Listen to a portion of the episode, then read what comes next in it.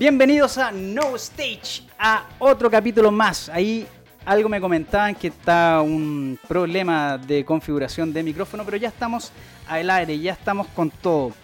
Bienvenidos nuevamente a otro capítulo más de No Stage. Así es que eh, estamos muy contentos. Les estaba comentando de que eh, estamos en casa nueva. Este no es nuestro setup oficial, no es nuestro setup que estaban acostumbrados a ver en, este, en los 12 episodios anteriores de No Stage porque eh, nos mudamos de oficina, nos mudamos eh, a una oficina un poco más cómoda, a, una oficina en donde podemos transmitir con mucha más tranquilidad.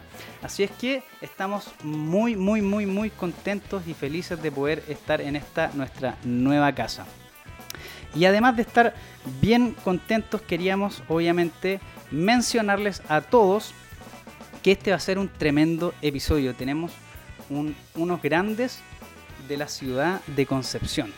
Pero antes de llegar a eso, queremos contarles quiénes están apoyando y ayudando a la difusión de No Stage.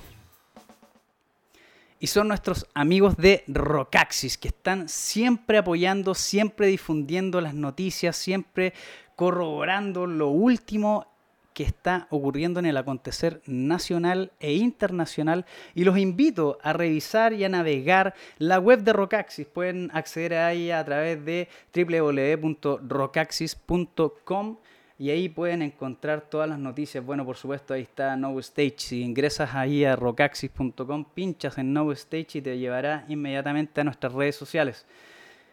Y por supuesto pueden ver las noticias del acontecer nacional, internacional, lo que está pasando en la música. Ahí está todos. Y aquí, mira, nuestros próximos invitados, ahí están. Ya se aventura, ¿cierto? Eh, ¿Qué va a pasar con estos invitados que son de Concepción? Que vienen a presentar este jazz satánico y hablar de muchas cosas y entretenidas, por supuesto. Así es que, muchachos, los invito a seguir todo el contenido que tiene la web de Rocaxis, la plataforma y todo el universo de Rocaxis, tanto en Twitter, tanto en Instagram, tanto en, en, Spotify, porque también están en Spotify. Eh, y por supuesto en Facebook. Los invito a seguir todo este universo Rocaxis eh, para que estén lógicamente informadísimos de todo el acontecer nacional e internacional de la música. Y también los invito a conocer lo que pasa con nuestros amigos de Go Music Store. Y ahí están nuestros amigos de Go Music Store, que si tú ingresas a gomusic.cl, inmediatamente te arrojará este pop-up que dice únete a nosotros. Y obviamente te invitamos a que te suscribas y que estés atento a toda la información que te puede entregar Go Music Store. Como por ejemplo, eh, en este minuto nos acaban de informar ahora las, eh, a las 7 de la tarde, 19 horas con 17 minutos, nos informaron que lanzaron los vinilos. Todos los vinilos que tú puedas encontrar y revisar acá en la plataforma de Go Music Store están con un despacho a todo Chile de forma gratuita. Así es que aprovecha, si eres un melómano y te gusta la música en el formato vinilo, ahí está. Aquí está tu oportunidad de encontrar buenos discos, a ver, veamos, revisemos inmediatamente. Ahí está. ¿Qué tenemos por acá? Queen. Tenemos eh, Jimi Hendrix. Tenemos Pink Floyd. No, ya Pink Floyd, con eso es suficiente. Yo aquí me, anotaría unos varios. Rates Again the Machine. Iron Maiden. No, tremendos, tremendos, tremendos. Iron Maiden, ACDC. Mira, puh, tenéis para aburrirte revisando acá. Van Halen. Puh, los puros clásicos del rock. Tenéis para aburrirte y revisar todo lo que ocurre en Go Music además de decir que em, tienen una nueva línea, por supuesto, de ProFX y además de eh, la las baquetas Los Cabos. Así que muchachos los invito porque a través de la plataforma de Go Music y, y, en todas sus redes sociales, por supuesto, pueden encontrar todo, todo, todo lo que el músico necesita en cuanto a disfrutar, tocar, eh, vestir, coleccionar, etcétera y pueden encontrar, bueno, aquí los muchachos nos mandaron unos funcos para poder ir regalando. Así es que, habiendo dicho todo esto y eh, habiendo saludado a Rocaxi ya eh, Go Music, nos vamos ya con nuestros invitados que son nada más ni nada menos que la Rea Trip. Muchachos, ya están en vivo y en directo acá con nosotros. Bienvenidos a No Stage, bienvenidos a este nuestro capítulo, capítulo, capítulo estreno este miércoles. Bacán estar acá con ustedes. Hola, un gusto, gracias por invitarnos y saludo a la gente que está mirando. ¿Cómo están chiquillos? Buenas noches ahí, vamos a pasarlo bien en, este, en esta entrevista. Eso, la raja, bienvenido, bueno Sebastián, bienvenido Gonzalo. Eh, decirles que la música de ustedes siempre, eh, siempre ha estado presente acá en, la curatoría de, de Now Stage, de, esta revisión de, ir compartiendo los gustos musicales y por supuesto decirles que somos gran fan de su, de su arte, de su música, así que la raja. Este primer saludo muchachos va por ustedes. Buena, buena, muchas gracias. Gracias por la, por las buenas vibras. Aquí estamos con un tecito es un tecito, un tecito. Nosotros acá con un tecito, con harta cebada, con harto espumita, aquí le estamos haciendo un cariñito. Un tecito irlandés. Un tecito irlandés. Así. Oye, bueno, iniciemos esta conversación entretenida, a pasarlo bien y a disfrutar acá en No Stage. Seba, eh, iniciemos con, esto que, que, pasó con estallido social, ¿cierto? Y posterior y pandemia. ¿Qué pasó en, qué le pasó a la Rea Trip y qué le pasó a, Sebastián Larrea cuando eh, hubo un 18 de octubre, ¿cierto? Con estallido social eh, iniciando. ¿Qué, ocurría para ti y para, la banda? Para ir poniendo en contexto. Bueno, o sea, eran situaciones que, que repercutían a varios niveles. Por un lado, lo que uno pensaba como ciudadano, digamos, eh, obviamente apoyando y sorprendido gratamente de lo que pasó, de, los chicos que iniciaron esta historia y cómo el resto de la gente se sumó. Por un lado eso, por otro lado como músico, claro, hubo situaciones que, que, cambiaron un poco, modificaron el, flujo regular de las cosas, no sé, pues, hubo menos tocatas, hubo locales que cerraron. Entonces, claro, fue toda una vorágine de de situaciones, pero derivadas de algo positivo. O sea, por, ese lado, bien, bien, pero eh, claro, se vio como afectado el, circuito, digamos, de, música en vivo, sobre todo, que es el que nosotros transitamos principalmente. Lo nuestro es, la música en vivo, sobre todo. Eh, pero, pero imagínate, o sea, orgullosos del país, de la gente y de, y de cómo todo el mundo se hizo cargo de, de, esta situación que, ah, que, había que un poco hacer algo al respecto y yo no la veía venir y, me sorprendió y nada, por ese lado súper bien. Y después, bueno, la, el tema de la pandemia fue como cuando estaba todo como canalizando de cierta forma y bla, bla, bla, ¡pum! Pandemia. qué loco eso, eh, weón, qué loco. Sí, no, claro, fue como una locura. Los dos últimos años han sido bien inesperados, digamos. ¿Quién, se esperaba cualquiera de esas dos situaciones? Pues, y en ese sentido, eh, yo por lo menos que, un poco eh, veo un poco cómo, cómo se mueve el tema de la banda, decidí hacer un parate. Eh, sobre todo con la pandemia. Con la pandemia decidí hacer un parate de la banda, porque obviamente nosotros tenemos distintos proyectos. Gonzalo tiene un proyecto suyo muy personal como es Alcino y toca en otras bandas de rock, en este caso como Peter, Peter Ron. Eh, yo también toco en Kairos, en Emociones Clandestinas. Mm.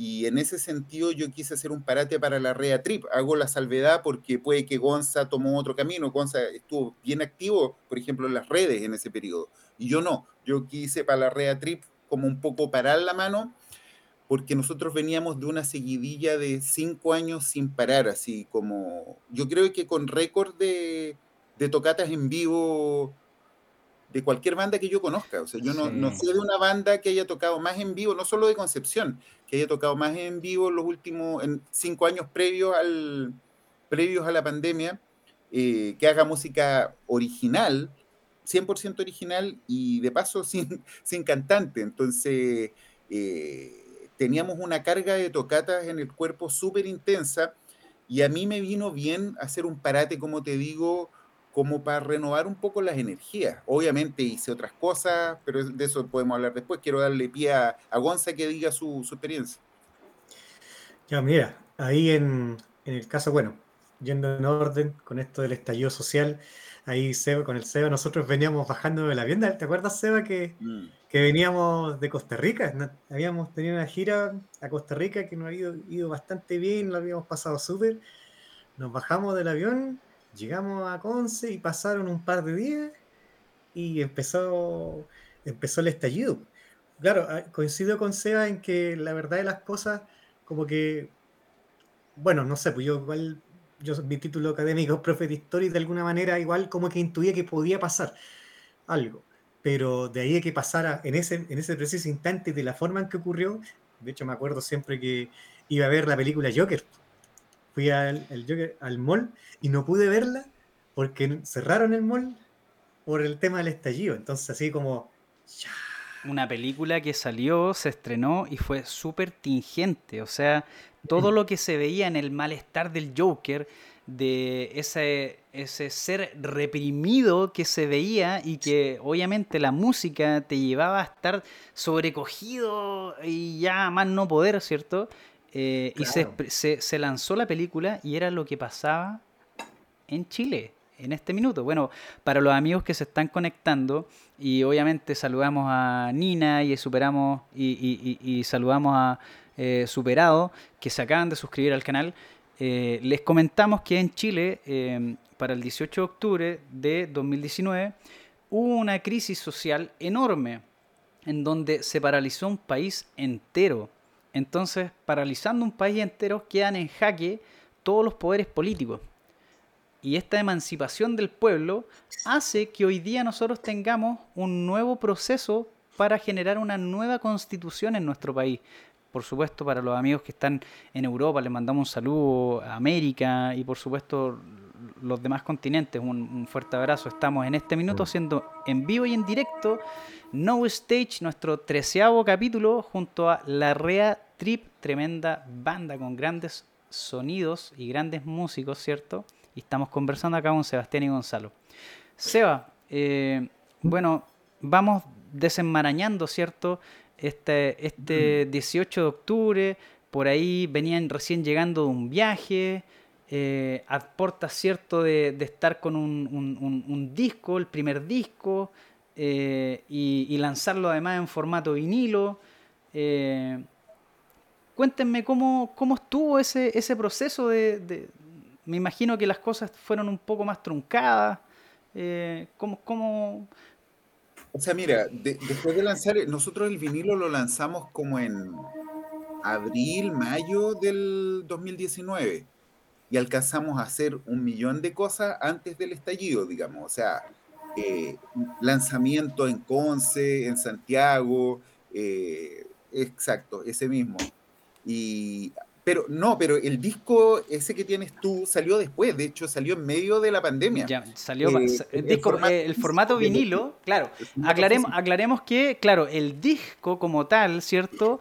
Formato eh, virtual eh, sale en 2019, principio de 2019, pero formato vinilo es formato pandémico. Claro. Mm.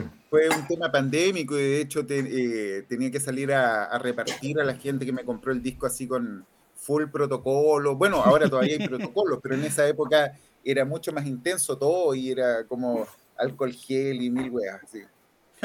La dura ahí, por supuesto. Otro negociado más, weón, el del alcohol gel, weón. Siempre nos de, todo se puede hacer un negocio, si lo que hay que buscar es la oportunidad nomás, así funciona la cosa. El punto es que depende todo de la demanda. Eh, el punto es que alcanzamos a hacer todo, o sea, no todo, pero mil cosas antes de que empezara el estallido. Entonces, no, no sentimos que se truncara el lanzamiento del disco porque, como te digo, lo, lo lanzamos en Conce, en Santiago, pero aparte hicimos muchas tocatas en Conce y en Santiago. Eh, y, aparte, como decía Gonza, eh, salimos a Costa Rica eh, en una muy, muy buena experiencia que fue eso.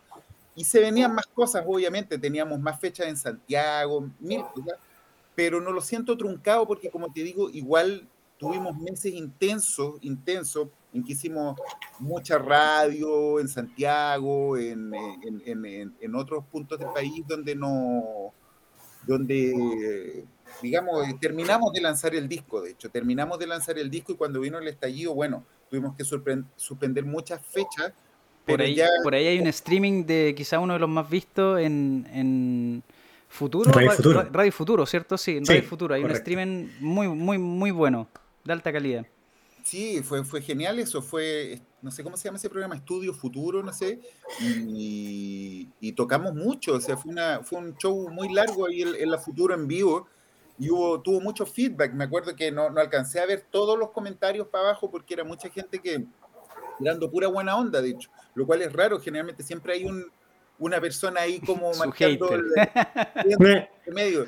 Es parte, es parte del ecosistema, digamos, pero, pero no había nada, era como pura buena onda, fue muy, fue muy chora esa presentación en la Futuro y, y de hecho en la Futuro después nos apoyaron harto, les gustó el disco, no, no estuvimos en, en, ranking del Doctor Rock and Roll, eh, de los discos del año, mil weas. Así que todo bien, ¿cachai? O sea, este año fue un buen año para nosotros y después, bueno, empezó la pandemia y nos empezamos a adaptar. Hubo algunas tocatas, por ejemplo, en, el sector cercano, cuando tocamos cerca de lo que se llama acá Pai Carrera, que es la intersección de Paicaví con Carrera, que es una rotonda, que es donde generalmente empiezan muchas situaciones de protestas y de marcha. Eh, Aclaremos que Los Carreras en Concepción es una gran avenida, ¿cierto? Por supuesto. Sí, sí, sí. Y los locales dentro de los que tocamos regularmente que quedan más cerca de eso son Malpaso, que queda como tres cuadras, y el Laverno, que queda también como a dos o tres cuadras. Y, la, y me acuerdo tocatas en esos locales, así llegando y la escoba, así humo por todos lados, barricadas afuera de los locales, eh, muchas lacrimógenas. Y, y, tuvimos tocatas así, con la media escoba quedando la cagada, eh, sirena, era una hueá como apocalíptica total. Eh, y después ya, claro, no, no, ya no se pudo por un rato y, cuando estaba como todo reintegrándose, de a poco empezó la pandemia. En ese sentido yo quiero hacer un, un comentario eh, de solidaridad y de reconocimiento en el sentido de, de, que me, sorprende cómo los locales aperraron y la remaron en pandemia eh, para mantenerse. Yo cuando empezó la pandemia yo pensé que al volver a tocar iba a haber una escena devastada de los locales, por lo menos los que yo toco, que no iba a quedar mucho mm. y, casi creía que iba a ser así. Y, los locales donde yo toco están todos activos, vigentes, porque toda la gente de esos locales la remó y generaron instancias para poder sobrevivir y no sé y, la, escena está súper vigente en Conce en ese sentido. Mi escena, porque no nos falta alguien que dice, no, pero no sé qué, yo acá, yo allá, yo, en ese sentido no puedo hablar de el 100% de lo que es Conce y lo que son los locales y todo eso, pero en la escena en la que yo, en el circuito al que yo más o menos pertenezco, eh, sigue vigente, todos los locales tocándose, eh, tocando en vivo, y abiertos y, y en ese sentido yo quiero, no sé, hacer un reconocimiento porque fue como heroico lo que ellos lograron en ese sentido. Bueno, este, este salud va por toda la movida nocturna que se genera en tanto en Concepción, en Talca, en Iquique, La Serena, Osorno, Valle y en todo Chile. Les mandamos un saludo a todos estos locatarios, dueños de negocios, dueños de restaurantes que están que Apoyan la música en vivo. Sí, que apoyan la música en vivo. Por Dios, que es fundamental esa huevada, loco, la cagó. Así que este saludo en serio, weón, va por ellos. El stand-up o el teatro, en el fondo las artes escénicas, incluyendo la música, todo eso. 100%. Se divulga eso. 100%. puta, eh, importante. Nosotros queremos ser simplemente un granito de arena para poder difundir la música que es buena y que tanto hace falta poder viralizar. Bueno, muchachos, eh, para ir conociendo más de la música de la Rea Trip que está con todo, les aviso desde ya a todos los que están viendo este episodio que acá nos vamos a mamar los temas completos. Así que la raja son largos y que weón, que la raja. Así que weón, si tienen algo ahí para la mente, también disfruten. Si tienen algo para acompañar, bacán, porque esta noche la vamos a pasar la raja junto a la Rea Trip. Y em, para que la gente vaya conociendo un poco la mano y la curatoría de No Stage acá junto a la Red Trip. No sé si quieren comentar brevemente algo respecto a lo que vamos a escuchar ahora que se llama Aerolíneas Trip. Sebastián. Bueno, ese yo creo que es el tema más rápido que hicimos nunca con, la banda. Y, pasó una situación divertida. Un día hicimos como una reunión de camaradería en mi casa con el Gonzalo y Víctor, los, otros integrantes de la banda. que tengo que mencionar y saludar a Víctor Enrique, el baterista que no está presente. Eh, hicimos una junta de camaradería en mi casa, lo que básicamente significó tomar unos tragos y escuchar música y hablar y tirar tallas.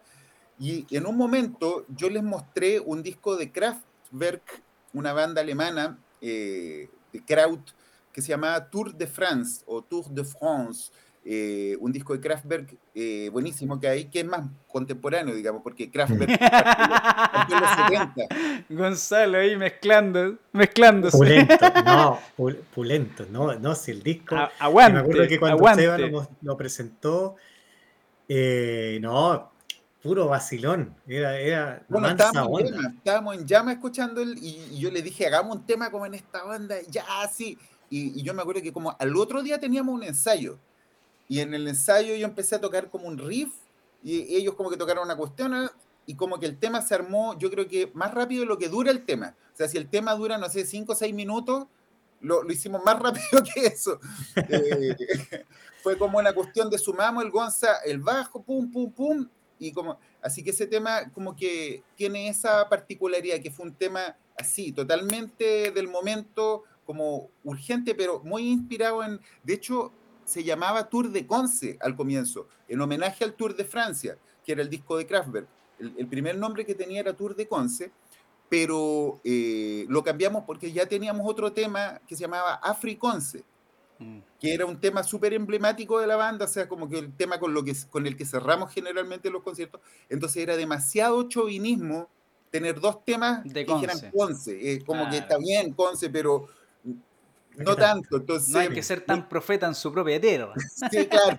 Entonces decidimos dejar el Africonce y el Tour de Conce lo cambiamos a Aerolíneas Trip porque también nos da esa sensación que genera el crowd, que es esa sensación como derivado como del, de esta estética de los arquitectos Bauhaus y toda esta mm. cosa de las líneas rectas y, todo como limpio, como los aeropuertos y, y, como que lo asociamos a los aeropuertos y a esa estética y como que le pusimos ya Aerolínea Strip, que es un nombre súper poco creativo, pero que es, evocador, digamos. No, e, evoca y es lo que vamos a escuchar ahora, muchachos.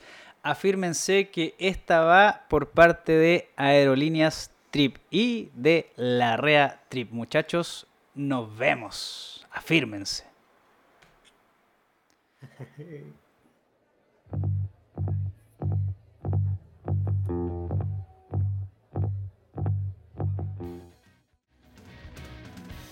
Qué tremendo tema estamos haciendo en vivo y en directo. No Stage, nuestro treceavo capítulo. Estamos más felices que la cresta, que se diga. Estamos estrenando casa nueva. Bueno, como ven, ahí está todo dispuesto.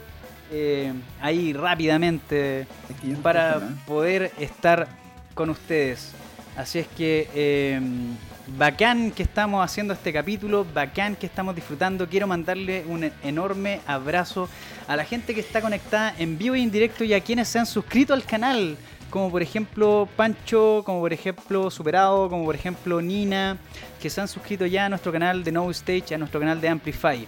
Abrazo a la gente que está en Europa y que nos está viendo con este desfase horario. Sé que nos están viendo en España y nos mandaron un par de saludos. Un abrazo también a la gente que está en Estados Unidos eh, ciertos sectores de habla hispana. Bacán que nos estén viendo, bacán que se esté difundiendo la música latinoamericana por acá. Y eh, un abrazo a nuestros amigos de Brasil que sé que nos ven, eh, México, Argentina, Perú. Abrazo ahí a Perú a, nuestro querido amigo Arturo de Necio Records. Aguante Necio Records, está con todo Necio Records, weón. Y por supuesto a todos quienes ven y quienes se integran a la transmisión y a la sintonía de No Stage. Volvemos con nuestros amigos acá. Estamos nuevamente junto a nuestros amigos de La Rea Trip, Sebastián y Gonzalo. entramos ya a esta segunda etapa de la conversación. Oye, una, una, pequeña salvedad. Mencionaste al, Arturo Quispe de Arturo Quispe, pues sí, es gran, es gran partner nuestro, gran partner nuestro. Le mandamos un gran abrazo al, rey. Sí, no, eh, rey, rey máximo. Sí, eh, quizás. King, King Arturo. Quizás, aquí yo me atrevo a decir, eh, la persona que más mueve música en toda Latinoamérica de música independiente. Así que aguante, aguante Necio Records, aguante Arturo, que es el King. Le mandamos un fuerte y un enorme abrazo. Si es que nos está viendo, ahí bacán nos va a dejar su comentario, o ya sea en el Instagram o en vivo acá en directo a través de la plataforma de Twitch. Así que sí, por supuesto, nuestro amigo Arturo Quispe. Eh, aguante, se pasa, Necio Records tiene las medias bandas, así que ahí para la gente que está conectada o que va a escuchar esto después a través de podcast o a través de la plataforma YouTube o Facebook, échenle un ojo a la plataforma, o sea, a, todo el, el kiber de bandas que tiene Necio Records, que son alto en bélicas, con todos sus sellos bien puestos. Entramos ya eh, en esta sección que la denominamos música y referentes, para saber de dónde viene esta magia, de dónde viene esta, este, este sonido, eh, inicio contigo, Gonzalo, para poder preguntarte eh, quiénes son para ti tus grandes referentes en la música. Pucha, a ver, desde, desde el bajo, así hablando, voy a hacer una separación entre los referentes con, el instrumento y otros referentes ya en cuanto a la música en sí. Eh, bueno, eh, o sea, los Rejos Chili Pepper ahí con Flea, sin lugar a duda. Tremendo bajista. están activos nuevamente, están activos con John Frusciante. Más encima, cuanto, más encima con esto que tiene que. El, la puesta en escena, a mí siempre me, me, gustó. Igual lo mismo, por ejemplo, con Omar Rodríguez López, también en el caso de él, guitarra. Pero me gusta esa, esa cuestión del, del tocar, pero también la puesta en escena de, de volverse mono. Esa cuestión a mí, como que siempre me, me, me cautivó siempre me llamó la atención y decía yo, no, yo quiero, quiero hacer cosas así. Si, si, voy a, si voy a tocar música, quiero tocar con ganas. No, no hay como. Bacán. No, no, hay que tocar con, con, huevo. Y, en el, y también, bueno, el John N. Whistle de The Who. Yo me acuerdo que cuando me llegó eh, un cassette, un cassette, cacha, con un que eran grandes éxitos de los Who, yo quedé loco. Yo ya en ese tiempo recién había recibido mi primer bajo y, y no me puse a sacar todas las canciones, todas las canciones de ese, de ese casetito. Del cassette, qué lindo, qué lindo formato el cassette. Pinball Wizard, que siempre me dejó enfermo. O sea, qué, qué, manera, qué maravillosas líneas de bajo de, de ese grupo. Y encima cómo sonaba todo. Y claro, después ya ahí, bueno, revisando Jacob Astorius, el bajista de Chick, que a mí me encanta esos bajos de música disco que son, o que son así, un combo en los hocico. Mm. Que las bases de repente así repetitivas, pero con una fuerza y con una convicción que a mí me encanta eso. Así como que más que, más que el ejercicio del virtuosismo, así como no, me gusta el bajo que, que te lleve al groove, que te lleve al mm. baile, que te lleve a, a, mantener una onda, un, un peso. Y ahí, bueno, y en cuanto a la música, así globalmente hablando, bueno, ya hablé de los mismos Red Hot Chili Peppers, que su disco, el Sugar Sex Magic, para mí es un disco de cabecera así. Sí, alto letal. Eh, no, todas canciones buenas. También me, saqué los bajos de ese, de ese, disco completo. Grabado ahí con Rick Rubin en una casa, se sometieron a estar tres meses sin salir hasta que no terminaran el puto disco. se quedaron encerrados. Tres meses. No, y de hecho es el, el mejor disco para mí, el mejor disco de su carrera. Como que todos los discos, o sea, sin menos, menospreciar los otros trabajos, pero ese disco tiene un ángel especial. Mm. Y bueno, también eh, a mí me marcó mucho eh, que en la casa, allá con, mi familia, de repente alguien llegó con el Dark Side of the Moon de Pink Floyd. Uf, no me diga nada. Aquí ya entramos con curatoría, curatoría especial. Atento con lo que está saliendo acá, muchachos. Nueve, yo me acuerdo, tenía nueve años. Nueve, un petaco. que aparte ya escuchaba Metallica, Sepultura y esas cosas porque mis hermanos que estaban en cuarto medio y estaban llegando a la U, ya me pasaban todas esas cuestiones. Igual me las vacilaba todas. Y, Pero Black Side of the Moon, me acuerdo de un disco, un compact disc, escuchándolo así con audífono, de principio a fin, y yo no lo podía creer, no, no, no podía dimensionar el... Como parte con el la- corazón. la- el, el ángel de ese, de ese disco. o sea, incluso hasta el día de hoy, por ejemplo, siempre me evoca un bonito recuerdo la- el tema Us and Them. Y digo, qué tema más sublime, más evocador. Con, eh, son, son discos atemporales. Son discos atemporales. eh, sí, claro, así mismo. Si está así. Ido, ido totalmente. ido, ido. Un Lo escuché, escuché el disco completo este domingo. Aproveché que mi hijo estaba durmiendo, agarré el vinilo, pum, se escucha, pum, a todo ritmo nomás y démosle fuerte al Dark Side of the Moon. Sin duda alguna, de Pink Floyd, tremendo disco que te sacaste, Gonzalo. No, el sonido, y ahora ya más, más viejo, el sonido de ese disco eh, espectacular. Ahí estaba Alan Parsons en, en las perillas, en ese disco, Pedro, ¿sí es cierto? Sí, señor. Se nota el tiro. Se nota el tiro esa cuestión. eh, Es un disco que suena perfecto. Es como que lo puedes colocar justamente ahora 2021 y suena tan fresco como en la época en que, en que apareció. Y lo mismo me pasó también con, con Kind of Blue de Miles Davis.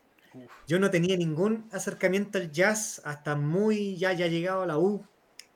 Eh, yo tenía un compañero de carrera de Santiago, el Emerson Isma, saludos para él, que le gustaba el jazz, entonces me empezó a mostrar de a poquito discos, no sé, canciones como El Camaleón, como Watermelon Man, bueno, unos discos de John Coltrane, pero un día me pasó también ese, el Kind of Blue, y era como que es como si me hubiesen pasado de esos libros de 600 mil o mil páginas, como que estaba todo ahí.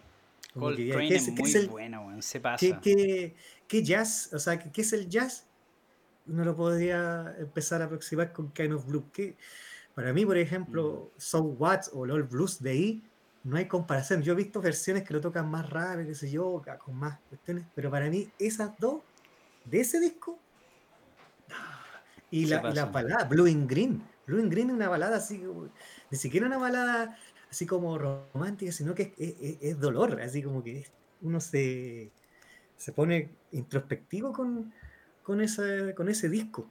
Mira, ahí si, ese- si, si pudiese quizás recomendarte, o lo has escuchado, no lo sé, se llama un disco eh, What Kind of Music de Tom Mitch con Joseph Dayes, que es pero para volarte la cabeza. Te lo recomiendo, pero totalmente y a los amigos de No Stage que saben que esta sección es para recomendar música eh, global, sin duda alguna. Vayan ahí, googleen What Kind of Music de Tom Mitch con Joseph Dayes, pero tremendo, tremendo disco. Disco, mejor, mejor disco elegido en Europa del 2019, si no me equivoco. Así que Mm, ya, vayan y escuchen, muchachos. Atazar, entonces. No, está bueno. Buen dato ese. Sí. Así que, y a ver, bueno, hay harta música que igual ha ido ¿Cuál, por ejemplo, pero- sería eh, la, la música que estás escuchando en este minuto, en esta semana? ¿Qué, qué es lo que escuchaste ayer o, o- o- o el lunes? ¿cachai? ¿Qué pasó por, esta, por esa reproducción de, de musical? Salsa, estoy escuchando salsa en, este, en estos momentos así como en llamas, que llegué al estilo y aparte de ser, es como, es un todo en cuanto a que los arreglos son espectaculares, la musicalidad, los ritmos son exuberantes, las letras también, el- sobre todo letras en español y que muchas veces tenían contenido con las letras de Rubén Blades, algunas de Mm, Willy Rubén Colón. Blades, espectacular. Y los vientos Eh, también que, que otorgan una, una genialidad y aporte increíble a la música. Claro, si yo estaba escuchando, no sé, un disco que, que tenía, el Lo Mato de Willy Colón con Héctor Lavoe cantando, maravilloso. O también este disco de un disco de Celia Cruz donde sale Kumba Bara Kimbara Kibara Kumba Kimba No, y- en llamas y bueno, el Siembra de, de Rubén Blades, que son Mm. discos Bueno, de la discografía completa nivel. de Rubén Blades ahí para que la anoten y, y tengan ahí también para que escuchar. Sí, sí, eso. Y claro, principalmente eso, eso estaba escuchando en, en esta semana, sí, harto, harta salsa. Y por ahí, bueno, también volviendo a algunas cosas que había estado escuchando, que descubrí en pandemia, Royal Blood, por ejemplo. tiene una banda de rock así mortal ya. Eh, a mí, pues, sobre sobre todo su primer disco, eh, volviendo a ese rock ahí saltón, no, Clásico. maravilloso. Clásico, sí. Mm. No, me, me encanta. Así que eso, en resumidas cuentas. Pero un popurrí que nos dejaste acá a toda la comunidad No Stage, para los que no conocen obviamente a Rubén Blade, a escuchar, si les gusta la salsa bacán. Ahí, por ejemplo, si no has escuchado el Dark Side of the Moon de Pink Floyd, por favor, terminado este programa, anda y escúchalo. Pon los mejores audífonos que tengas y escucha Dark Side of the Moon de Pink Floyd. Y por supuesto, eh, What Kind of Music de Yusef Dayes con Tom Mitch, también jazz, pero letal, alto letal con todos sus sellos puestos. Me quedo contigo ahora, mi querido Sebastián Larrea, para poder hablar de tu música, de la música que te gusta, la música que escuchabas cuando niño, la música que escuchas ahora de adulto. Eh, ¿Qué es lo que te voló la cabeza en algún minuto, por ejemplo, cuando tuviste la conciencia de esto es música? Eh, antes de, de responderte, quiero decir que el- lo que citó Gonza me pareció genial. Todo lo que él, él habló, estoy súper de acuerdo con que es increíble y, y me encanta que tenga tan buen gusto, Gonza. Eso es una de las cosas que nos une con el Gonza, como que somos súper abiertos de mente y escuchamos muchos estilos. Entonces, para mí siempre es un agrado intercambiar ideas con Gonza, lo que él me cuenta que él está escuchando y es muy estimulante esa situación. Ahora, hablando de lo que a mí me, me gatilló todo el, todo el rollo con la música, fue la música clásica. La música clásica fue lo primero porque, por varias situaciones, en mi casa se escuchaba harta música clásica, había muchos discos de música clásica, vinilo. Yo de chiquitito ponía vinilos de música clásica, tenía mis favoritos. De hecho, me paraban unos cojines con un, con un de estos palos para tejer, ¿cómo se llama? Eh, Dos palillos. palillos para tejer. Palillos y pa' dirigía- tejer. Y dirigía la orquesta. Qué y- y buena, con- man. ¿Ah? Qué buena, o sea, con el Sí, sí, palillo seguía como el ritmo y la weá, como que me, me llegaba, digamos, me llegaba. Ese fue como mi primer acercamiento a la música, eh, la música clásica, y después, de hecho, estuve, eh, estudié cello de niño eh, algunos años, entonces, con el cello de un paraguaso, igual, antes de, siquiera tomar una guitarra, ya como que entendía las, cómo funcionaban las escalas, los arpegios, todo ese tipo de cosas, ya la- las conocía de antes de tocar guitarra porque me inicié por esa música, digamos, por ese lado del aprendizaje ligado a la música clásica. Entonces, la primera música que me gustó fue la música clásica, la que como que un poco me, me enchufó. Paralelo, en mi casa también habían otros discos y... Y, y si me y- quedo, por ejemplo, en la música clásica, ¿cuál Ya. podría ser quizás el tema que más te marcó en la niñez o, o que recuerdes alguna, algún vinilo en particular de algún artista que te llamó la atención? Mira, lo primero que se me viene a la mente, que es algo que permanece hasta el día de hoy, eh, es Bach. Bach eh, en el sentido de que permanece hasta el día de hoy, en el sentido de que mientras pasa el tiempo como que uno más lo valora y más te gusta. Es como, es como para mí es el, es el gran músico de Occidente en cierto sentido y, y humildemente lo digo, pero coincide que muchos músicos que yo admiro de distintos estilos piensan lo mismo. Es como algo algo, no es un bolón mío el tema con Bach, es como que es un poco un, un faro que ilumina la música de, de Occidente, digamos, desde, desde obviamente desde la música clásica europea, eh, pero eh, es una cumbre, es una cumbre y, y a mí de niño había muchos discos, te podría hablar caleta de eso, pero si me pides hablar de uno, serían los conciertos para violín de Bach, siempre me gustaron mucho y había un disco que ponía yo siempre. Y más encima, yo tocaba, eh, estudiaba en una academia de música donde se hacían recitales de alumnos, ¿Qué edad tenías tú más o menos ahí? alrededor de 10 años. Yo no empecé chico, no, me refiero que hay chicos que empiezan a los 5 años, no sé. No, pero No, igual, 10 Pero años no, ya. niño Uno tiene un poco conciencia.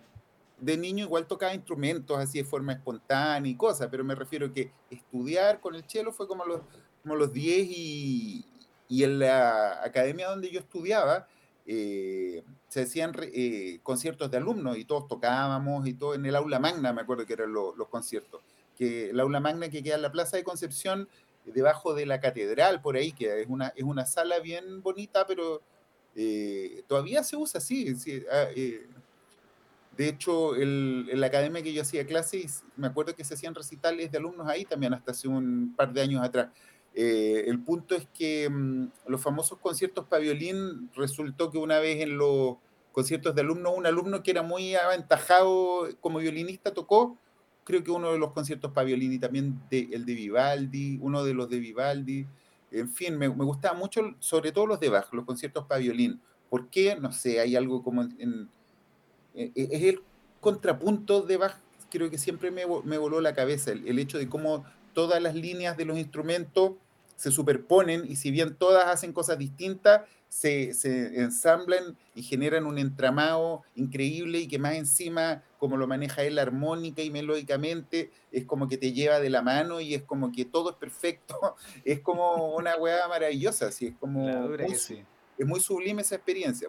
Y bueno, paralelo a Bach también de mis favoritos, porque obviamente he escuchado a todos y, y me gustan, de, de todos puedo rescatar algo, pero junto con Bach me gusta mucho Schubert, me gusta mucho Prokofiev, siempre me gustó harto Prokofiev, que es un compositor ruso, me gusta mucho Olivier Messiaen, que es del siglo XX, digamos, que es un, francés de comienzos del siglo XX, eh, y, y, eso, eso es como mi primera línea de compositores clásicos, digamos, que me, que me gusta, que he escuchado muchas veces y que, eh, siento que han, han, estado como desde el comienzo conmigo. Ahora, después del tema de la música clásica, me agarró el rock y eh, por ahí entré la guitarra. Yo entré a la guitarra por el rock porque como a los 12 años empecé a escuchar eh, Judas Priest, Iron Maiden, Van Halen. ¿Cómo, eh, ¿Cómo, llegó esa música a ti de algún tío, algún primo que, que te haya pasado algún cassette, mira, algún, algún mira, yo había empezado ya a querer escuchar rock, porque en mi casa habían discos de rock, digamos, ponte tú estaba el Inagada la vida de Iron Butterfly. Iron que, Butterfly, pues. Sí, pues. Y ese estaba en vinilo en mi casa y yo lo escuchaba. La raja. Eh, también el Revolver de los Beatles, que, que hasta el día de hoy me mm. gusta mucho, un discazo. Y el, el, Magical Mystery Tour de los Beatles. Uf, no me diga nada, no me diga nada. Vuélvete loco ahí. Eh, y también estaba, ponte tú, Jimi Hendrix. Eh, era un disco como recopilatorio que se llama World Heroes. y tenía, creo que estaba Machine Gun. Y, un, y todos esos discos estaban en mi casa, eran de mi mamá. Entonces, por ese y, lado. Y, y esos discos, por ejemplo, te pregunto, ¿te los ibas liberando de a poco en, o, o, tenías a libre disposición? No, no, era, era, era parte como del folclore familiar que, que, que, cada cual escuchara los discos que quisiera y estaban ahí todos, eh, como, era, como, era como un poco la inquietud de uno de empezar a hurguetear y cuál te tincaba y lo ponía y si no te gustaba y cambiaba. Y, mm, eh, era muy entretenido esa, esa, situación. El punto es que, es que eh, el tema del rock me empezó por eso, me empezó a gustar. El primer solo de rock que me llamó la atención fue del tema Taxman de Revolver, de los Beatles, que paradójicamente, o sea, no es paradójico, pero es, es, divertido porque no lo toca George Harrison, lo toca Paul McCartney ese solo. Yo toda la vida, bueno, en esos años pensaba que era George Harrison, pero era, es Paul McCartney que toca el solo de guitarra de ese tema. Y me acuerdo que de niño ese, ese tema fue la primera sensación que tuve de un solo de guitarra eléctrica. Y es un solo súper rico porque tiene mm. como un motivo medio, medio del, como del este, así como medio hindú, tiene una cosa media bien, bien volada. Y el, bien, bien, definido también, ¿cachai? Sí, es como súper melódico, de mm. hecho. Paul McCartney, pues, ¿qué más ¿Qué? podemos esperar de Paul McCartney? sí, claro. Pues, entonces de ahí dije, yo me quiero, quiero empezar a escuchar rock and roll y, y me, me, empecé a comprar discos por, por, por puro, obviamente juntaba plata, no sé, eh, pintaba el, pintaba la reja del, del, del, balcón o de la cerca y me juntaba el lucas. Me empecé a comprar algunos discos por tincada de la carátula nomás, la verdad. Mm. Fue por carátula y, por ejemplo, me compré el British Steel de Judas Priest, que es una mano con un, con un, con un gilet gigante. Mm. Y, me, y me encantó esa carátula y me compré el disco y podría haber sido pero cualquier wea ese disco podría haber sido un disco de mazapán en, en, cuanto a la música. No sabía pero dije, esta carátula no puede llama, ser malo. Llama la atención, llama la no atención. Puede ser malo. Y lo escuché y el disco era alucinante y rayé la papa. Y bueno, y de ahí tenía justo un vecino que escuchaba mucho rock y con él conocí Metallica, eh, conocí muchas bandas raras y, y, me empecé a meter así de cabeza en el rock and roll y ahí, y ahí empecé a tocar guitarra. Entonces, ese es como mi, mi, trayecto a la guitarra. Primero música clásica y después pasé al, al, rock, pero por el rock pesado, Black Sabbath. De hecho, el primer tema que toqué en mi vida con una banda fue NIB de Black Sabbath, que es un tema del primer disco. Ese fue el primer tema que toqué. Y, y bueno, pelaba mucho cable con eso y, y, después empecé a también a meterme más en la onda más speed, como eh, Metallica, Slayer y, y, tocaba, te, estando en el colegio, tocaba en grupos que se hacía, tocábamos temas de eso, del Hella Waits, de, del Ray the Lightning, del, bueno, del Kill Em All también, del Master of Puppets, que son los tres discos buenos para mí. Claro, para mí, claro. para mí después no, no corre mucho Metallica, respeto, un, pero no... un, más purista, diríamos, acá nos encontramos con un purista. Sí, sí, por sí, supuesto. Total, a mí me gustan los discos con Cliff Barton. Y no lo digo por Cliff Barton solamente, Sí. sino que justo son los discos que me gustan. Da la casualidad que cuando ya no estuvo Barton en la banda, no, no me gustó Metallica. El, el único disco que me gusta sin Barton es el Garage Days Re Revisited, que es uno que Mm. hicieron como previo al Unjustice for All, And Justice eh, for All. y que eran puros covers. Ese disco me gusta harto, me gustaba en su momento. El punto es que, bueno, después también me metí en black metal, un montón de estilos. Morbid Angel también me, me hizo un medio clic. Me gustó mucho, el, sobre todo el Blessed Are the Sick, como que pelear tocable con ese, con ese disco. Eh, y el que viene después del Blessed Are the Sick, que no me acuerdo cómo se llama, no es el, el Altars of Madness, es anterior. El, Covenant. Covenant. el Mira, Covenant el datazo ahí. Atento Sí. siempre, Gonzalo. Eso, no, el profe de historia, pero tiene, to- tiene el mundo en su mente. el- o sea, es como un. Google, es un Google humano, la raja. es una Wikipedia. Eh, el punto es que eso, po, y de ahí apareció el jazz. En mi, en mi- ¿Por qué? Porque particularmente me gustaba mucho el estilo de Lady Van Halen, pero en, en el sentido de su estilo lúdico. Me, me da lo mismo el tema del tapping y todas No, esas claro, cómo, Era- cómo- cómo él jugaba él- con la guitarra. era súper era Sí. súper lúdico el Eddie Van Halen y siempre me gustó eso y siempre cuando escuchaba sus temas sobre todo de los primeros discos de Van Halen era, era se notaba que estaba siempre jugando como haciendo cosas que, que Ah. en teoría no estaban programadas era muy espontáneo muy Sí. espontáneo y a través de eso me empezó a gustar mucho la- el concepto de improvisación de no estar amarrado Él de fue, él fue un precursor de hacer cosas totalmente diferentes con la guitarra, o sea, de, pues, generar, cambió de generar sonidos raros, por ejemplo, no sé, pues ponle un tapping, ¿cachai? Sí, pues, sí, pues. y, y sonidos como, no sé, un... No, Sí, no, no, sí, el, el gallo fue bien eh, creativo en su, en su momento y, y sobre todo, porque una cosa es tener la idea, pero aparte él tenía un sentido rítmico tan bacán, él tiene un, pulso, todo lo que toca él suena bien, porque tiene un, sentido rítmico, un pulso, la mano derecha de Lady Van Halen es, pero así una joya para mí, eh, porque tiene muy buen groove, entonces cuando tenéis tan buen sentido rítmico, cualquier cosa te va a sonar bien. Y el, y el Eddie Van Halen tenía eso, que hacía que todo sonara bien, incluso algunas cosas que, que a otros le hubieran sonado feas, a él funcionaban porque todo lo transformaba en una idea rítmica.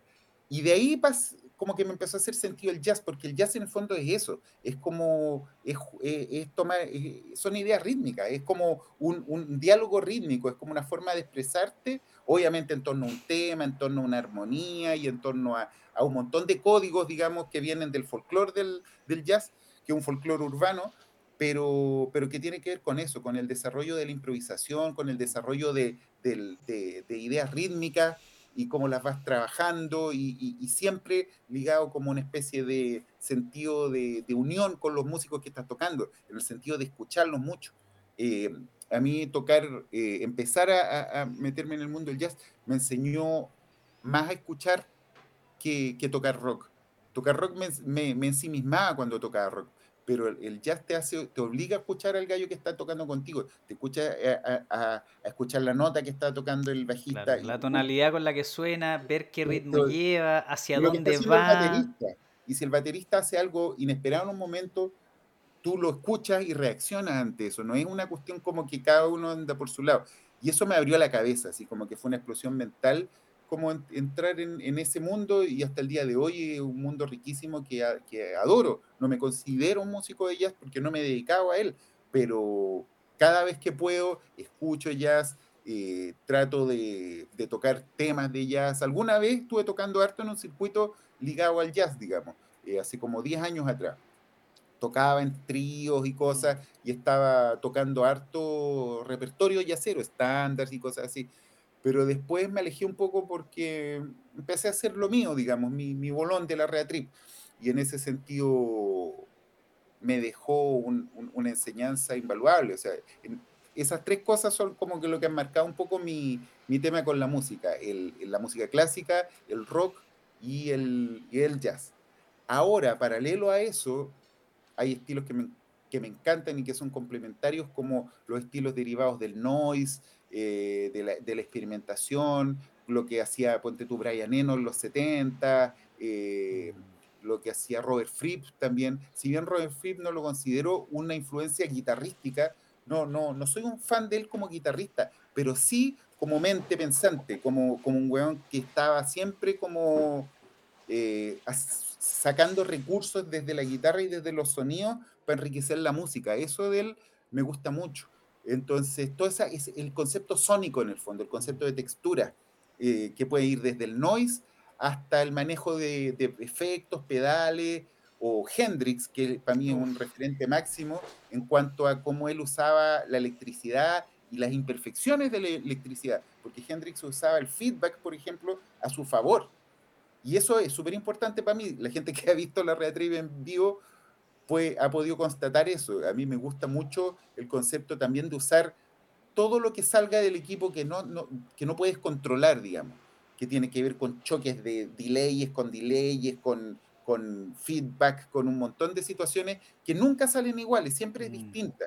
Entonces, todo ese, ese mundo ligado a la textura sería como la cuarta capa de, de, de, lo que es mi concepto musical, digamos, que es, como te digo, sonido y textura.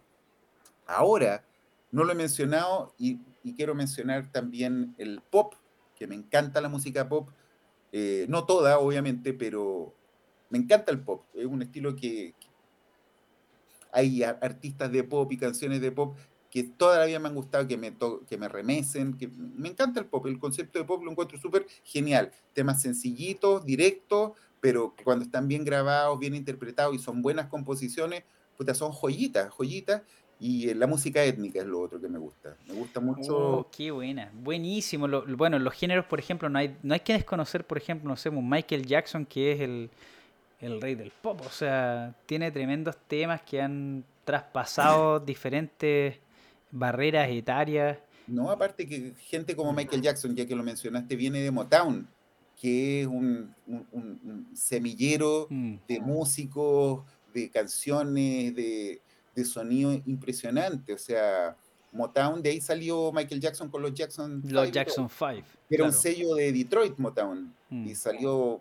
puta, tanta gente increíble de ahí. Entonces, eh, sí, pues yo, igual que Gonza, estamos con las antenas para a toda la música del mundo y de la historia, que de atrás, de adelante. No nos cerramos a, nada, digamos. Mm. Eh, de repente, no sé, con Hablamos, no sé, ¿cachaste el, sonido del bajo del tema de la Dualipa? Oye, la cagó, ¿y cómo habrá mm. logrado ese sonido? Mm. Estamos como con las antenas siempre paradas, ¿cachai? Desde la agua más extrema que puedas imaginarte hasta la cuestión más sencilla y pop del mundo. Si todo no, todo no hace sentido si es que está bien hecho, digamos, si es que hay onda y talento detrás. Mira, si pudiese recomendarte una banda que pertenece al mundo del pop, pero la verdad me voló la cabeza y para que eso suceda, puta, no es tan fácil. The Parcels. La verdad es que The Parcels o Parcels la cagó. Generan una música, onda disco o, música pop que la pueden ahí googlear. Ya cacho a Gonzalo que está ahí googleando, The Parcels. Weón, pero Gonzalo, te va, esa, esa banda les va a volar la cabeza. Aquí ya saqué el segundo recomendado de la noche. Tenemos Mm. What Kind of Music de, de ¿cómo se llama? Eh, ay, se me olvidó el nombre del baterista y el guitarrista, pero What Kind of Music. Y tenemos The Parcels. Ahí tenéis alto en letal. Oye, pero eh.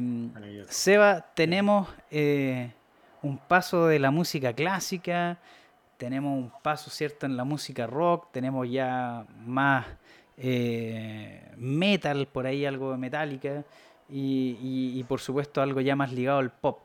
Y no, no quería truncarte en ese sentido, sino que más bien escucharte ahora en, en- en qué es lo que, por ejemplo, por ahí salió, por ejemplo, una línea melódica de Dua Lipa, no sé qué más comparten, o Gonzalo de repente si puedes compartirnos ahora entre, entre las cosas que han conversado ahí en, el, en, el, en la complicidad de la banda con, con, con Seba.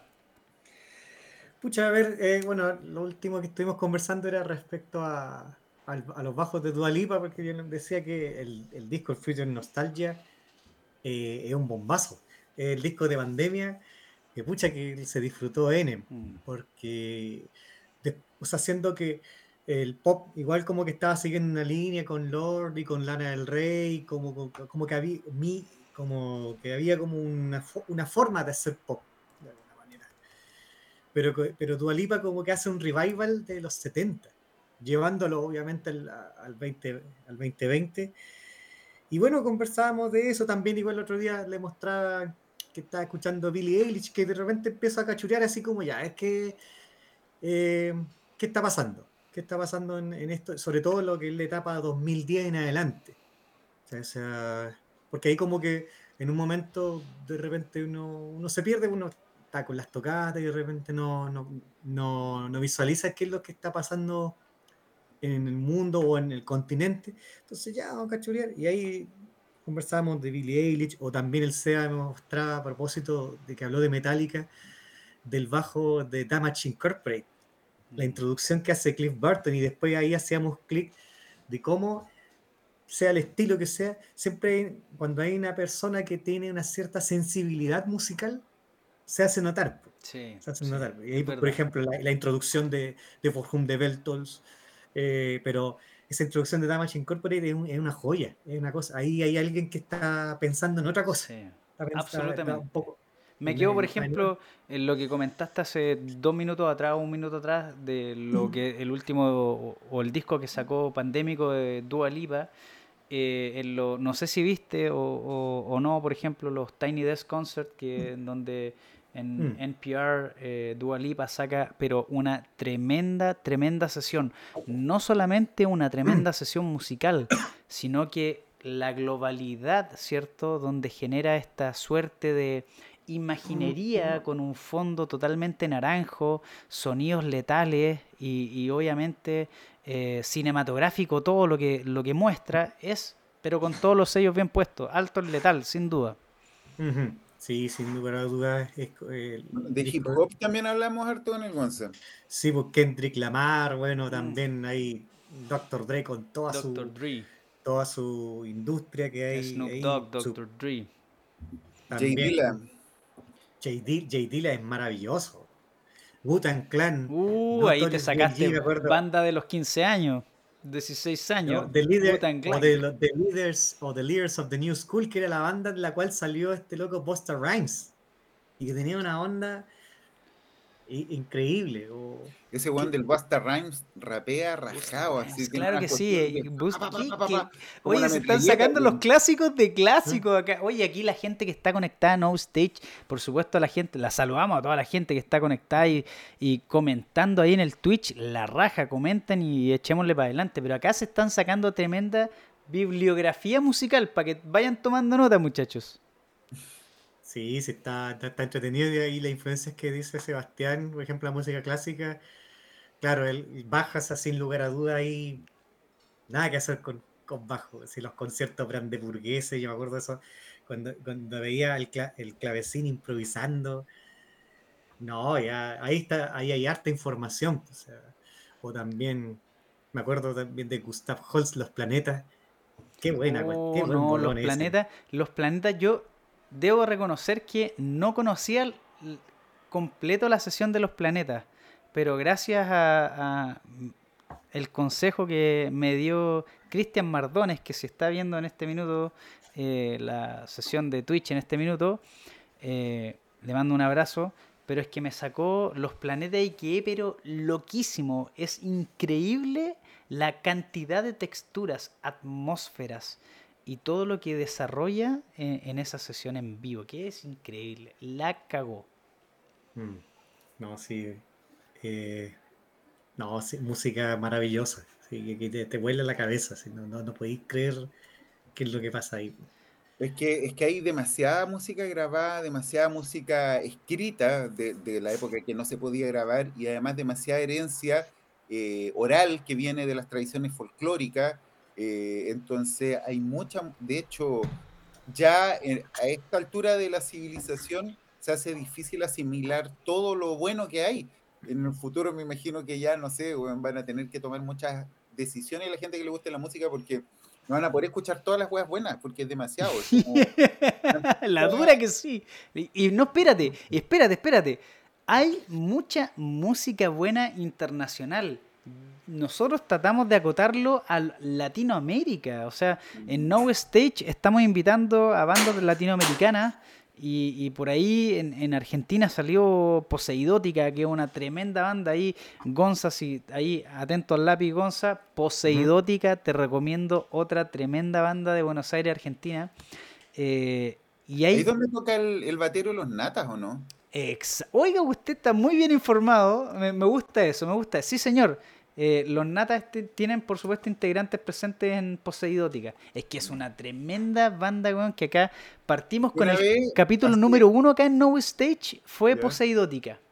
Ah, mira, bueno. Nosotros tocamos en un festival con ellos en Buenos Aires, con Kairos, no con la Red Trip. Porque yo toco en un- una banda que se llama Kairos, que es una banda stoner, em, doom, sludge, y, y tocamos como el 2000, ¿cuándo habrá sido? 2015, en Buenos Aires, en un, en un fest que se organizó allá y tocaba Poseidótica. Ahí los conocí, los vi en vivo, de hecho. Sí, eh, en un local en, en- en Buenos Aires.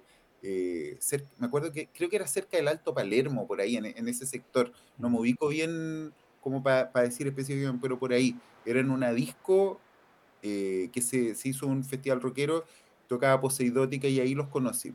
Y claro, buena banda, buena banda. Tocaban hartas bandas, hartas bandas choras de que hasta el día de hoy eh, están... eh, están en la escena. Es que lo que pasa es que. Latinoamérica tiene bandas a la chuña, bueno. O sea, si hablamos de, de- de música muy buena, sí, tenemos referentes eh, americanos, tenemos referentes europeos, pero acá en Latinoamérica, Oye, Y en relación a Arturo Quispe, con Kairos estuvimos tocando a fines del 2018 o comienzos del 2019 en un aniversario de Necio Record. Creo que era un aniversario, Ah, no sé. sí, aniversario Necio Records. eh, por ahí hay una, el hay una sesión en YouTube clavada 2018, sí, 2017, por por ahí. ahí. Y fuimos también a tocar ahí con Kairos. Y, y fue muy entrete y vi bandas que me encantaron. De hecho, ¿sabes? Eh, fue, una, fue largo, fueron, no sé, fue como un día entero o dos días, no me acuerdo, pero no, un día entero, pero sí, de esos días, días largos, de más de 24 horas. Entonces, pero, de hecho, ya no me acuerdo mucho, pero eh, intenso, intensas jornadas vivimos allá en, en Lima. Eh, así que por eso, delante cuando mencionaste a Quispe, aproveché de mandarle un saludo porque él es un gran gestor. De allá, de hecho, vinieron a Conce a tocar, bueno, ha venido muchas veces el Arturo, po, Mm. pero la última vez que lo vi, ah, no, fue en el Gustaco, en el último Gustaco que hubo, fue 2000, principio de 2019, 19. sí, sí. De Sí. hecho, ahí, ahí los vi en vivo ustedes también. buena, sí, sí, sí, sí, sí, buena. Bueno, Sí, esa fue, fue, esa fue nuestra no, penúltima tocata antes de que empezara la pandemia.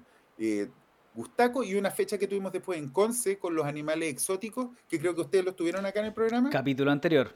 Sí, nuestra última, nuestra última tocata post pre-pandemia fue con animales exóticos y los TOT eh, en Conce. Y la anterior a eso fue el Gustaco 2019. Sí, alto en letal. Bueno, para que la gente en el Twitch siga comentando con, e, como loca, bueno, ahí por ejemplo, no sé, eh, Bierman dice la Rea T-Rap, por las, eh, obviamente por las, ¿cómo se llama? Bandas que mencionamos, como por ejemplo eh, Dr. Dre o Snoop Dogg que salieron ahí. Eso me gustó, aguante el Gonza. Y la gente que está comentando ahí, que les mando un montón de saludos nos gusta el ritmo, weón. Por eso, por eso vamos desde la salsa hasta el rap, hasta el metal bien tocado o cuando digo bien tocado no me refiero a un aspecto técnico de virtuosismo, me refiero a tener eh, sabor. El feeling, el feeling, eso. Pero el ritmo, nos gusta el ritmo, nos gustan las cosas que tienen buen pulso, que tienen no solo buen pulso, sino que un sentido orgánico del pulso. Por eso me gusta también mucho la música étnica, todo lo que tiene que ver con el, con, el ritmo. Por eso siempre todos dicen, los grandes músicos dicen que el instrumento más importante en una banda es el baterista. Y es verdad. Mm, es, el corazón. Es, quien, es, que te, es quien te va marcando el tempo. Y tienes que ir siguiéndolo en el tempo que va desarrollando. Aparte que, que un baterista puede ser, si es bueno, puede ser súper robótico y plano y aún así ser bueno porque lo hace bien, eh, es súper cuadrado y preciso. Claro, pero, lo va matizando. más allá de lo va matizando. Que tienen, eh, que tienen un manejo que va más allá de lo robótico y en ese sentido, bueno, se acaba de morir hace poco el, eh, el batero de los Rolling Stones, ¿cómo es que se llama? El eh, Charlie Watts. Mm, que tenía esa weá, Charlie Watts, como tú, tú lo escucháis los Rolling Stones y como que hacía dos weas, pero puta, eran únicas era, y era una forma de llevar el pulso que era de él y que nadie más la hace. Es como que Charlie Watts es el único que toca como Charlie Watts. Entonces, ese tipo de cosas a mí me encantan, esas, esos detallitos, esas... Los diferentes paradiddles que se generaban, weón, no, los bateristas iban a cachar los paradiddles, weón, la verdad que se pasan, weón. E, es, es increíble, weón todo lo que generan en ritmo, y no solo en ritmo, como bien decías tú, Seba, sino que no eres una ametralladora que está cuadradito, ta, ta, ta, ta, ta, ta, ta, sino que le vas generando intensidad y sube intensidad, baja intensidad. No, perfecto. Muchachos, para seguir conociendo más de la Rea Trip y, los sonidos que nos van dejando eh, en la música, nos vamos ahora a conocer Iglesia Lisérgica. No sé si eh, Gonza o o sea, quieren referirse a lo, que vamos a escuchar ahora. En, nuestra versión de la música en el gospel, eh, pero también cuando las cosas no andan bien en la mente de uno. Porque tiene todo un, todo un Los recovecos. Todo un, todo un relato. Ahí hay una, guitarra súper interesante de, de Seba que hace esta muestra así como de iglesia, de iglesia del gospel, así lo más negro, aleluya, porque el Señor te va a salvar. así, arrepiéntete. Arrepiéntete, hermano, Arrepiéntete, así. Pero, de, pero cuando ya no te quería arrepentir, esa la, la segunda parte, ahí, ahí se van a dar cuenta que pasa. Eso me como gustó. Ese, como ese charlatán que había que, que ese pare de sufrir, ¿te acuerdas? Ah, pare de sufrir. Yo que lo sí, sí pare de sufrir. Con que fue, fue ungido el Señor en el río Jordán. Una cosa así, sí, me acuerdo. y la daban en la red. La dura. No me acuerdo en qué canal era, pero lo daban en la tarde, o sea, en la noche, 2, 3 de la mañana, ahí pare de sufrir y pares, y al final se transformó en algo viral. Pero lo que esperamos que mm, puedan disfrutar y puedan desde ya poder prestar toda la atención y como pasaba por ejemplo en los 80 o en los 90, aproveche de darle play, o sea, perdón, rec, porque no vamos a dar comerciales y, y se grababa el cassette, ¿cierto? ¿Se acuerdan de eso? Lo que vamos a escuchar ahora es Iglesia Lisérgica de la Reatip. Nos vamos con eso, muchachos.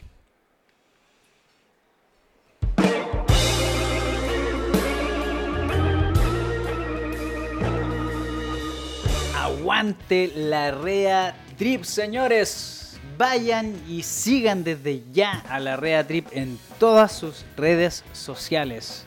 En Instagram, en Facebook y en todos lados donde estén los muchachos, ustedes simplemente tienen que ir y seguir para poder disfrutar de música buena, música chilena, música de concepción increíble, muchachos.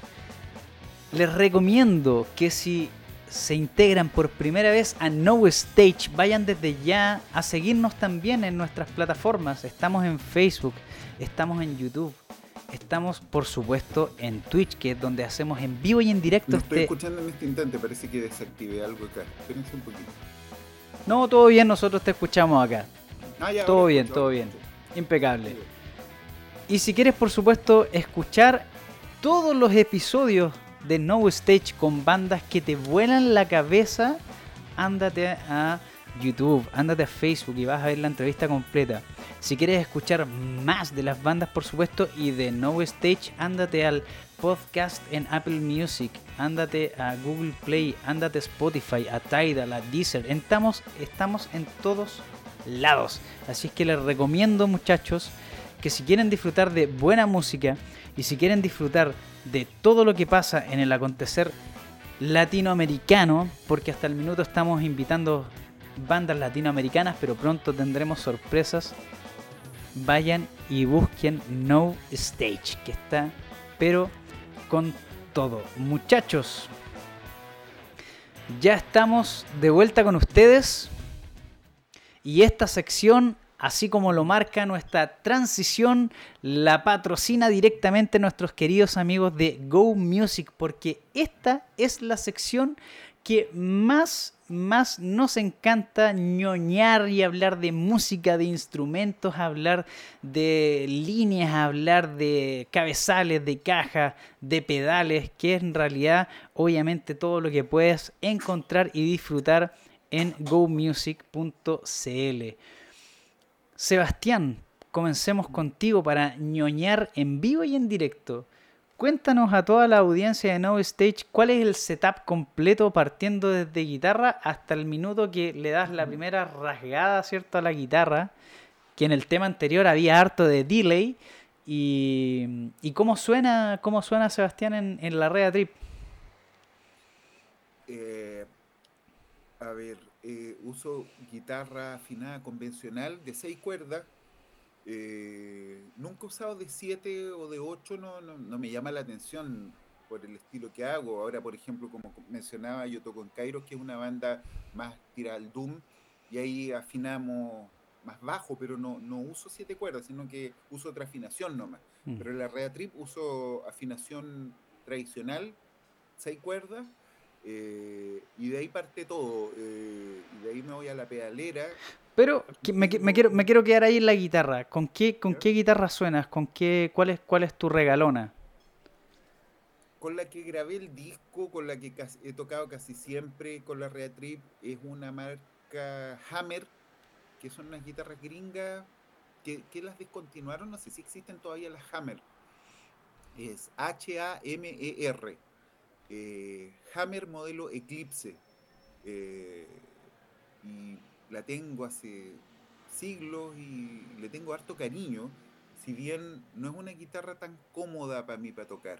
Por varios motivos, por ejemplo, es desbalanceada. Si uno suelta el cuello, Mm, se cae el cuello. claro. No te queda Sí, puesta. ¿no? Hay sí. guitarras que tú te la cuelgas y queda en la misma posición que tú la dejaste. ¿cachai? Pasa con la gran mayoría de las SG. La SG, Las tú, SG tienen esa, weá, si sí. tú te colocáis una SG y de repente, bueno, el mástil, se te va. Cuestión. Y mi guitarra tiene esa particularidad que no es algo muy cómodo, pero me gusta la guitarra, le tengo cariño, me gustan esas las cápsulas porque tiene mini humbuckers y tiene un sonido bien propio. eh, entonces es como, y yo soy medio monotemático en ese sentido. eh, me, me- me pego generalmente con una guitarra, igual tengo más guitarras, pero esa es lejos la que más uso. Ahora cuando volvimos de la pandemia estuve tocando harto con una que es un híbrido de varias guitarras.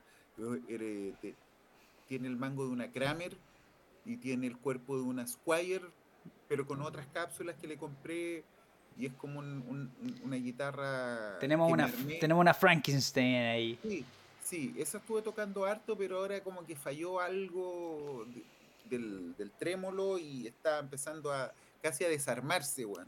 Así que antes, antes de quedarme con la guitarra como en la mano con el mango, la, la, la saqué un rato de circulación y al- se fue al luthier Bacán, qué bueno que haya sido así. Y tengo otra que, que, pretendo usar también más, pero como te digo, siempre termino cayendo en la misma. Y esta otra es una, es una Charvel, una Charvel así bien, que es como una cebra de neón, porque tiene como una, un diseño de cebra, pero con colores neón. Es como una Charvel bien ochentera y pichulera, así como totalmente retro en ese sentido. ¿Y cápsulas con qué, con qué suenas ahí?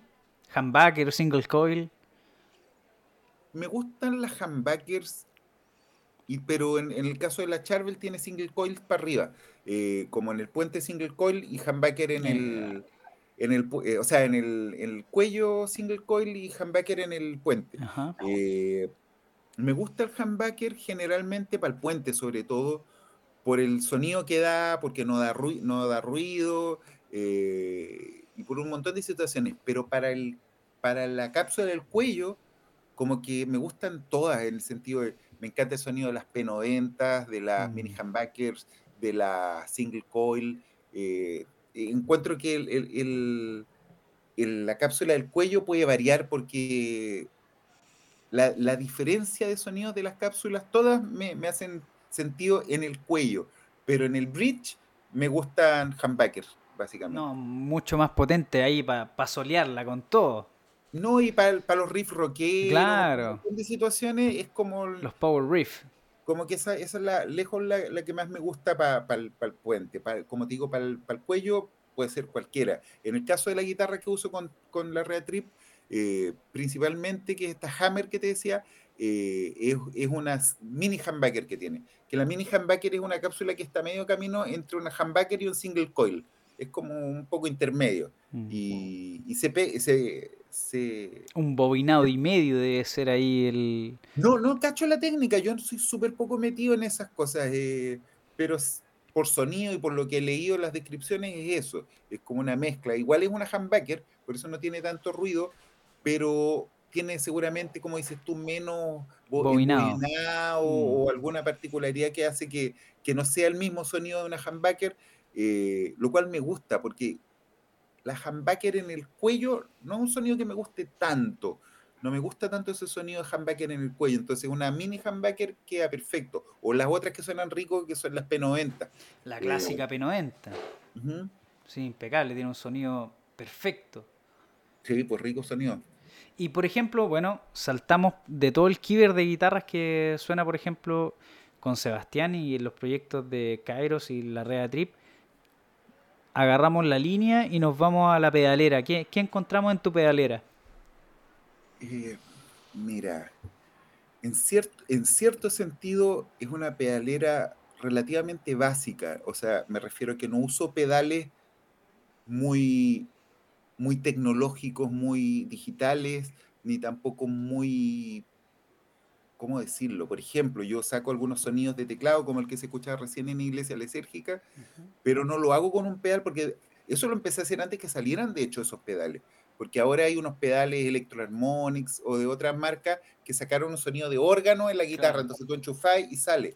Y yo cuando yo empecé con esto, como por ahí por el 2000, antes del 2015, antes de empezar la Red Trip, empecé a, explorar esos sonidos y no, no había un pedal que hiciera eso. Entonces lo que uso es un, es un octavador y, y, lo, y le meto un, un, flanger rapidito, que podría ser cualquier modulación en realidad, podría ser chorus, podría ser trémolo, vibrato, phaser, cualquier modulación rapidita, más el octavador, genera esa sensación como de órgano, de órgano Hammond o órgano órgano. Mm. en fin, entonces, bueno, eh, uso como tres delays para distintas cosas y a veces los mezclo. a veces me gusta que colapsen los delays. Genera, eh, genera como... Un caos armónico. Sí, sí, sí, y, lo uso harto esa situación. De hecho, el disco de la Reatrip, eh, toda la densidad que pueda tener, no es porque grabé, no es porque haya grabado mucha guitarra, sino que porque como mezclo esos, eso, eso, sobre todo delays, genera esta cuestión como una especie de colapso sonoro que, que, genera una sensación de que hubiera más, más, más, más instrumentos, pero mm. no hay más. Eh, es como un trío estándar. De hecho, el disco suena básicamente como sonamos en vivo. No, no, no, en vivo vamos a sonar básicamente igual que el disco, porque el disco lo grabamos en esencia en, en vivo, en trío. sí. Entonces, todas esas situaciones que generan esas, esas capas sonoras es por esta mezcla de delays que uso. Y aparte de eso, no es mucho más lo que uso. Uso un pedal de volumen básicamente por un tema práctico, eh, porque muchos de los efectos que hago de pedal de volumen los hago con la perilla del volumen. Entonces el pedal de, pie de volumen lo uso por tema de, sobre todo de, de salas, de, de, cuando tocáis en un local, probáis sonido y después empezáis a tocar y te das cuenta que no te escucháis o que estáis muy fuerte. Entonces ahí uso el pedal de volumen para equiparar, mm, porque siempre hay algo que siempre hay algo que equiparar, digamos. Nunca de la prueba de sonido a la tocata eh, va, a estar sonando igual. Para empezar por la acústica, con la gente, un local con gente suena distinto que un local vacío. Mm. Entonces, el mismo batero, los bateros nunca prueban sonido como tocan en la tocata. Generalmente la prueba de sonido tocan un poco más suave. Y en la tocata con toda la adrenalina. No, y con, todo, con toda la emoción y con la gente que rellena el espacio. Entonces. No rebota el sonido. Entonces cambia todo. Pues, Entonces la prueba de sonido es una especie de referencia, pero siempre hay que adaptarse sobre la marcha. Entonces el pedal de volumen lo uso para eso, más que nada. Mm. No como un efecto, ¿me entiendes? Sino que simplemente, muy buena técnica. ¿eh? Simplemente para nivelarme. Una vez que estamos tocando ya en la tocata, empiezo a notar como los matices de, de, que estoy muy fuerte o muy despacio y ahí ajusto con el pedal de volumen. Y aparte eso uso un flanger que mi pedal de modulación favorito, yo creo, eh, porque siento que de un flanger podéis hacer mil cosas, es como que tiene millones de sonidos. De hecho, tengo un flanger súper rasca eh, que me vendió un alumno, me costó como 10 lucas, y un flanger, y, es el flanger que uso, es un flanger muy rasca, pero que tiene, repito, mil sonidos, o sea, como que saco muchas cosas de ahí, de ese flanger, como que trato de eh, exprimirle mil cosas. y eso, el, resto de pedales que uso, uso un compresor, un compresor que me permite... ¿En la línea, ¿Y en la línea de sonido el compresor va al final de la cadena de sonido? No, va... A ver, al comienzo. ¿Qué es lo que va al comienzo? Va al comienzo. Va al comienzo, antes de la distorsión. Antes de la distorsión. Después viene lo. Después viene la modulación, que en este caso es el flanger. Después los delays y al final un reverb que ocupo. Esta, es la, parte donde nosotros decimos que pase la pedalera y, entra la pedalera. Claro. Y, al final de la línea uso un reverb que lo uso sobre todo para, el, para ese efecto octavado que da. Que, y lo uso en un tema nomás, que es un tema que se llama Lluvia Dorada, que no está en el disco, pero va a estar en el próximo disco que, que, vamos a grabar ahora. En tres semanas más grabamos el segundo disco. Afírmate, aquí tenemos exclusiva acá en No Stage. Sí. En fin, así que eso es lo que uso. Y para terminar la cadena de sonido, ¿con qué suenas? ¿Con qué, ¿Con qué te gusta sonar en cuanto a cabezal, caja, 2x12? Mira, mira, para la Rea Trip tengo un, un, un concepto súper sencillo de sonido. Eh, no, no, es sencilla la palabra, en el sentido de que no, me, no, lo, no lo ligo a ningún e-, equipo. No, me da lo mismo, como que con la Rea Trip tocamos tanto que es súper difícil usar tu propio equipo en las mm. tocatas, porque vamos a tocar acá, vamos a tocar Son más de 130 funciones en el año. El punto es que nunca eh, te va a tocar el mismo equipo. Y no en todos lados te van a ofrecer backline que tú digas qué equipo querís. Entonces, como que me adapto a todo. En el fondo, mi guitarra y mis pedales. Y el equipo de turno siempre sé sacar el sonido que necesito. Qué entonces, entonces entonces, en ese sentido, para la Rea Trip no dependo de un equipo porque, como dije, voy a tocar tanto, me voy a enfrentar a tantos equipos distintos que si me enamoro de un equipo en particular, cuando no toque con ese equipo me, va a, quedar la, me va la cagada. Entonces, muy bien pensado. Para, evitar eso con la Rea Trip, eh, toco en el equipo que sea, como que el sonido mío es adaptable al, al, equipo que sea que me pongan. Eh, y, y, básicamente nunca he tenido problemas no, no sé, de, mil tocatas que hemos tenido, no mil, pero no sé, más de casi 300 que hemos tenido en, vivo con la Red Trip, yo creo que si una vez tuve problemas para encontrar mi sonido, o sea, dos veces, no sé, es mucho, porque básicamente conozco ya, ya a esta altura cualquier equipo, le cacho las mañas, le cacho todos mm. los... A menos que el equipo esté malo, claro, si el equipo esté malo ahí se pone difícil. No, deficientes, deficiencia se nota al tiro. Claro, pero si es un equipo operativo, creo que de cualquier equipo puedo sonar parecido a, lo que es el sonido que yo uso en esta banda. Ahora ponte tú en Cairo, no pasa lo mismo, porque Cairo es un sonido bien clásico, Stoner, Stoner. Eh, eh, Doom, y en ese sentido en Cairo usamos equipos así, Caesal, cuatro por, eh, cajas de 4 por 12, eh, a veces dos cajas de 4 por 12, a veces más todavía, no sé, es más masivo el sonido de Cairo en cuanto al volumen. Y para eso usamos equipos y generalmente salimos con los cabezales, por último con los cabezales y pedimos, pedimos las cajas si, vamos fuera de Conce.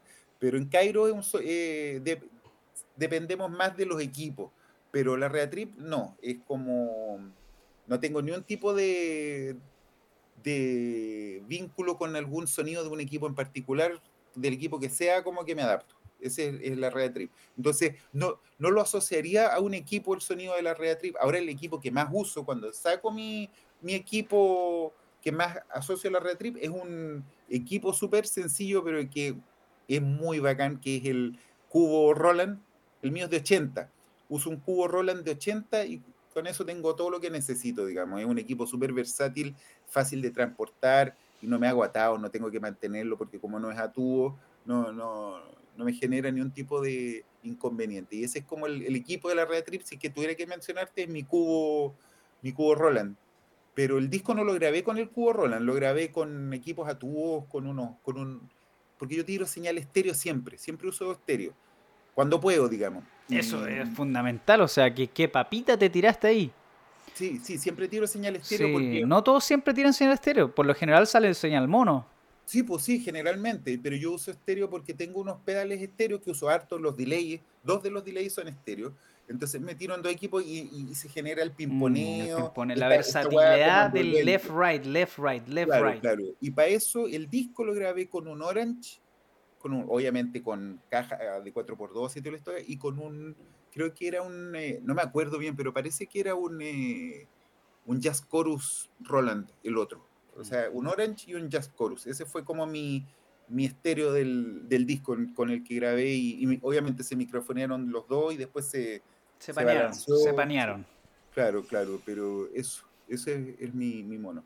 Puta, aquí la raja todo lo que hemos escuchado. Estamos haciendo No Stage en vivo e indirecto acá junto a Sebastián Larrea y junto a Gonzalo Rojas, que son parte, ¿cierto?, de Larrea Trip.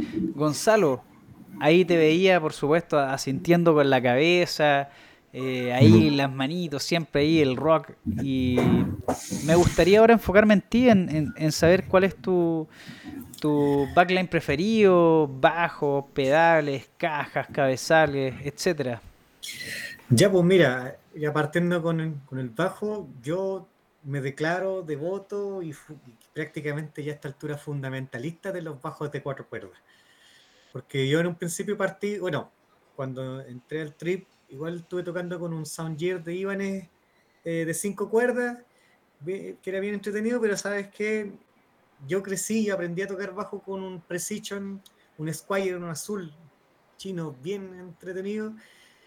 Y hasta el día de hoy, hoy estoy con un Fender Precision base. y para mí, de hecho, cuatro cuerdas y más encima Precision. Como que me, gusta el sonido de los Precision porque son bien robustos, bien, robustos, sí, sí, absolutamente. Hablamos del, del rock y, del, del, groove, entregan, en, entregan en cada pulsación de, de, cierto de, la cuerda, entregan el sonido preciso.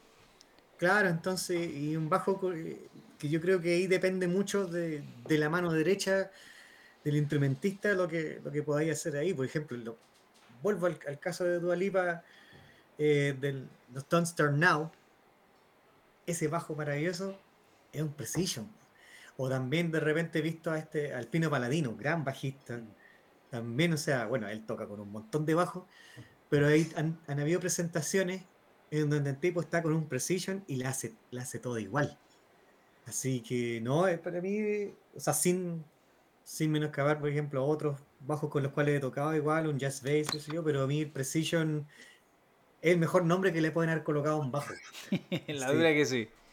Así como que es, muy, me, entrega mucha seguridad y yo creo que ahí el chiste está justamente en, ver el desafío de cómo generar algo con mm. cuatro cuerdas y a veces ni siquiera con dos octavas. Y ahí te casaste, te casaste con Fender directamente.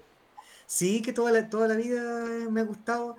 Eh, aunque también igual tengo echado al ojo algunos otros bajos a futuro, que así que espero que... De repente, por ejemplo, probaste por ahí, me imagino, quizás un, Yamaha o, un, o, un, ¿cómo se llama? Un Warwick. Eh, Yo probé, mira, un Jazz Bass. Un Ibanez. He probado, y Ibanez también he tocado con él. Ricky Baker también en mm. algún momento pasó por mis manos. Eh, siempre, hablando de, cuatro cuerdas, ¿cierto? Sí, como te digo, el Soundgear de Ibanez fue el único que, que de cinco. Incluso también tengo uno que un par de veces lo tiré a la cancha, que es un Godin, un acústico mm, fretless. Qué lindo. Que ese me gusta Que ese, ese me gusta mucho porque te da como, bueno, el timbre de los fretless y tiene, tiene, una calidez. Tienes que tener la precisión exacta de saber dónde estás tocando para atinarle a la nota.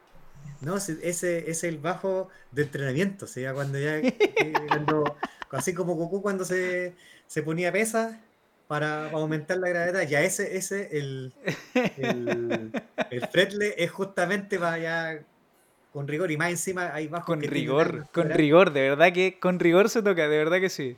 Sí, pues entonces es como Mira, acá justo acá en la oficina tenemos, eh, acá en Amplify tenemos un, Fender Jazz Bass, eh, ¿cómo se llama? Fretless, y te entiendo perfecto, o sea, es tocar y, suena lo que suena, y le atinaste la nota o no, bueno, se aproxima. Claro, y más encima en el caso de los Jazz Bass, eh, uno lo aborda al tiro, toma un Jazz Bass y lo abordas de forma distinta mm. al Precision como tal, como que al tiro te empuja a, a meter más notas, al tiro, así como que ya, ya, ya, ya empezó Pastori otra vez. Así que. así que. No, pero Precision es, mi primera línea sin lugar a duda. Sí, y ese fue el bajo con el cual eh, grabé el disco ya satánico y el que va a grabar el siguiente disco y el que ha grabado también otras cosas más por ahí. Así que ese, ese bajo me entrega mucha seguridad. Y, y por supuesto tenemos, ¿cierto? La suerte de bajos que, que nos han mencionado ahora de la línea de sonido y la cadena de sonido baja a qué pedales? Mira, a ver, los pedales que más ocupo eh, acá en el trip, hay uno, un, overdrive que es un mini Fugger de, la marca Moog, mm. que me da, yo creo que es el overdrive que más me ha gustado. Yo he probado distinto, por ejemplo, tuve una vez el overdrive de Boss, que puedes separar la señal ahí limpia y la señal con efecto pero este tiene un sonido tan robusto y tan versátil para mezclar que, me gusta como que llena. De hecho, llegué a ese, equipo, bueno, por un lado por, Sebastián en cuanto a, que, a incorporar en la sonoridad del trip eh, eh, los pedales, la sonoridad de los pedales, y más encima cayó justo que escuché Royal Blood y que este tipo está mm. con un bajo y batería y la hace toda. Yo quiero ser como él así, cuando grande. Ya, entonces, entonces ya me puse a, o sea, ya quería un overray, ya me dije, no quiero un overray, quiero, quiero rock. Y, llegué a audio música y justo el mini, ese mini Fugger, me preguntaba, ¿yo puedo probar?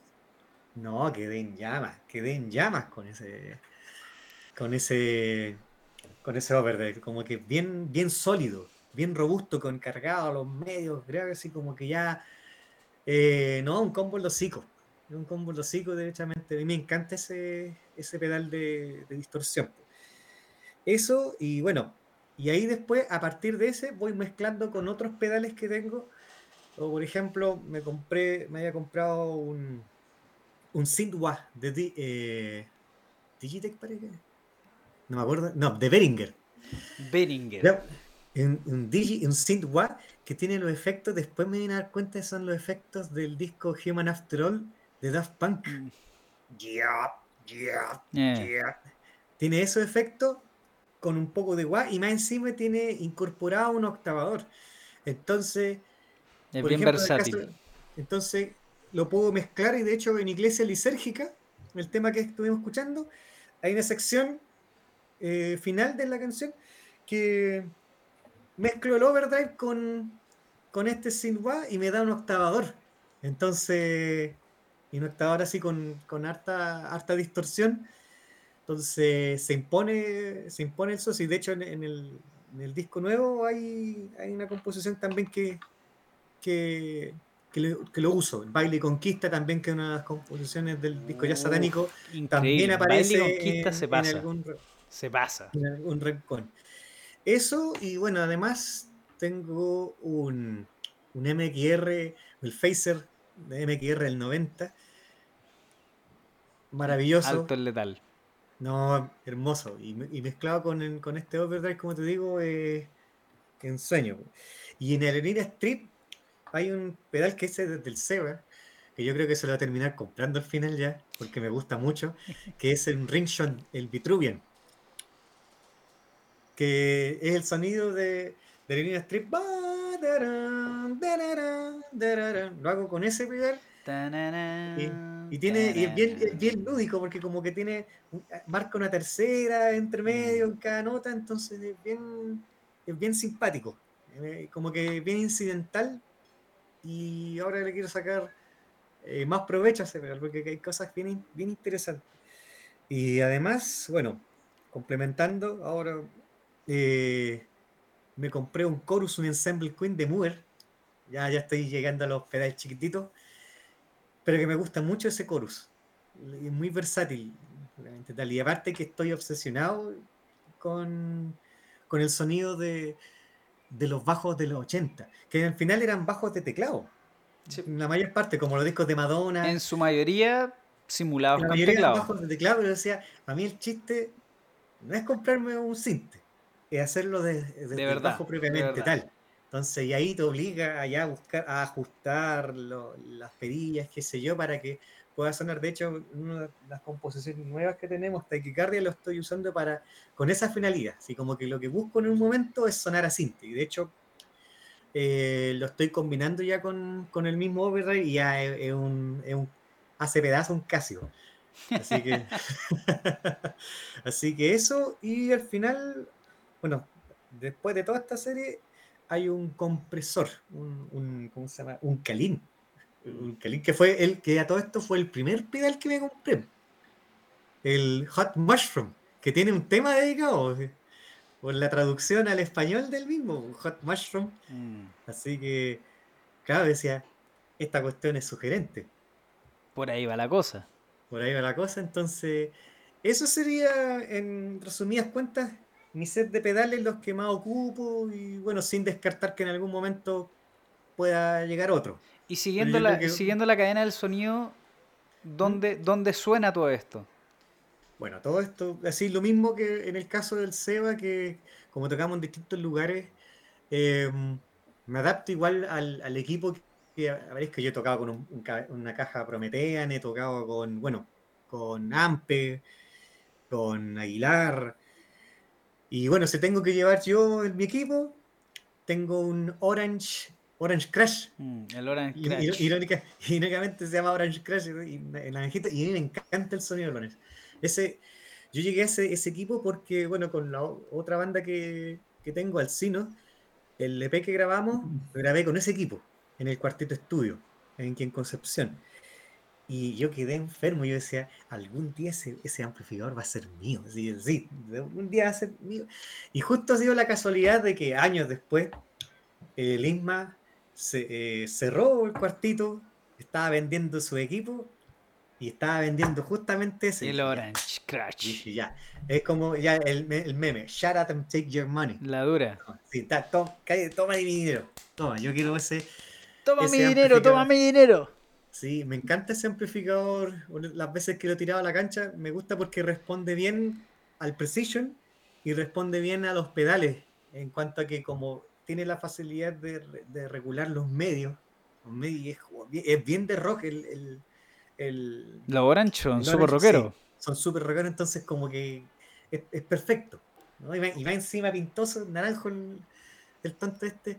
Así que... Eh, no, eh, eh, yo creo, o sea, si a mí me preguntaran tenerlo ahí atrás, puta, me da una Mortal, La dura que sí. Pero yo me adapto, como, dice Sebastián, a lo que sea. Yo me adapto a lo, no, ahí, sí, sí, ahí los lo, monstruos aquí hacemos, hacemos la pega. Oye, bueno, eh, Seba y Gonza, para escuchar a la gente en el Twitch, aquí tengo una tremenda pregunta. Dice John Lara, tengo una pregunta para la Rea Trip. ¿Cómo componen sus canciones? Me refiero a que sus canciones son extensas y armar una canción así requiere de recordar varias estructuras al momento de saber qué dejar y qué sacar. Ahí está la pregunta de John Lara. Me quedo contigo, Seba. Bueno, sí, voy a yo básicamente porque un poco la, la, matriz de los temas viene de mí, digamos, son cosas que en relación a la estructura es lo que menos pienso al componer, como que compongo motivos o compongo cosas aisladas y, después voy viendo si es que se puede como unir a otras cosas o no, o a veces ni siquiera están los planes y a veces pasó. Lo que pasa es que nosotros al comienzo experimentamos harto y en vivo, no lo, ahora no lo hacemos tanto como al comienzo, en el sentido de que en vivo pasaban un montón de cosas como por, por, por un buen tiempo, fue eso, años de hecho, en que, en que las cosas nunca las tocábamos iguales. Y, dentro de estos accidentes, o a veces eran como actitudes, digamos, arrojadas de, cada cual, hacíamos, yo tocaba una cuestión nada que ver y me seguían, y obviamente hubo cosas que fuimos diciendo, oye, eso sonó bien, esa cuestión no tanto, y se fue como armando temas así, incluso así como un poco de, como, como un collage de cuestiones, en algunos casos inconexas, pero que funcionaban.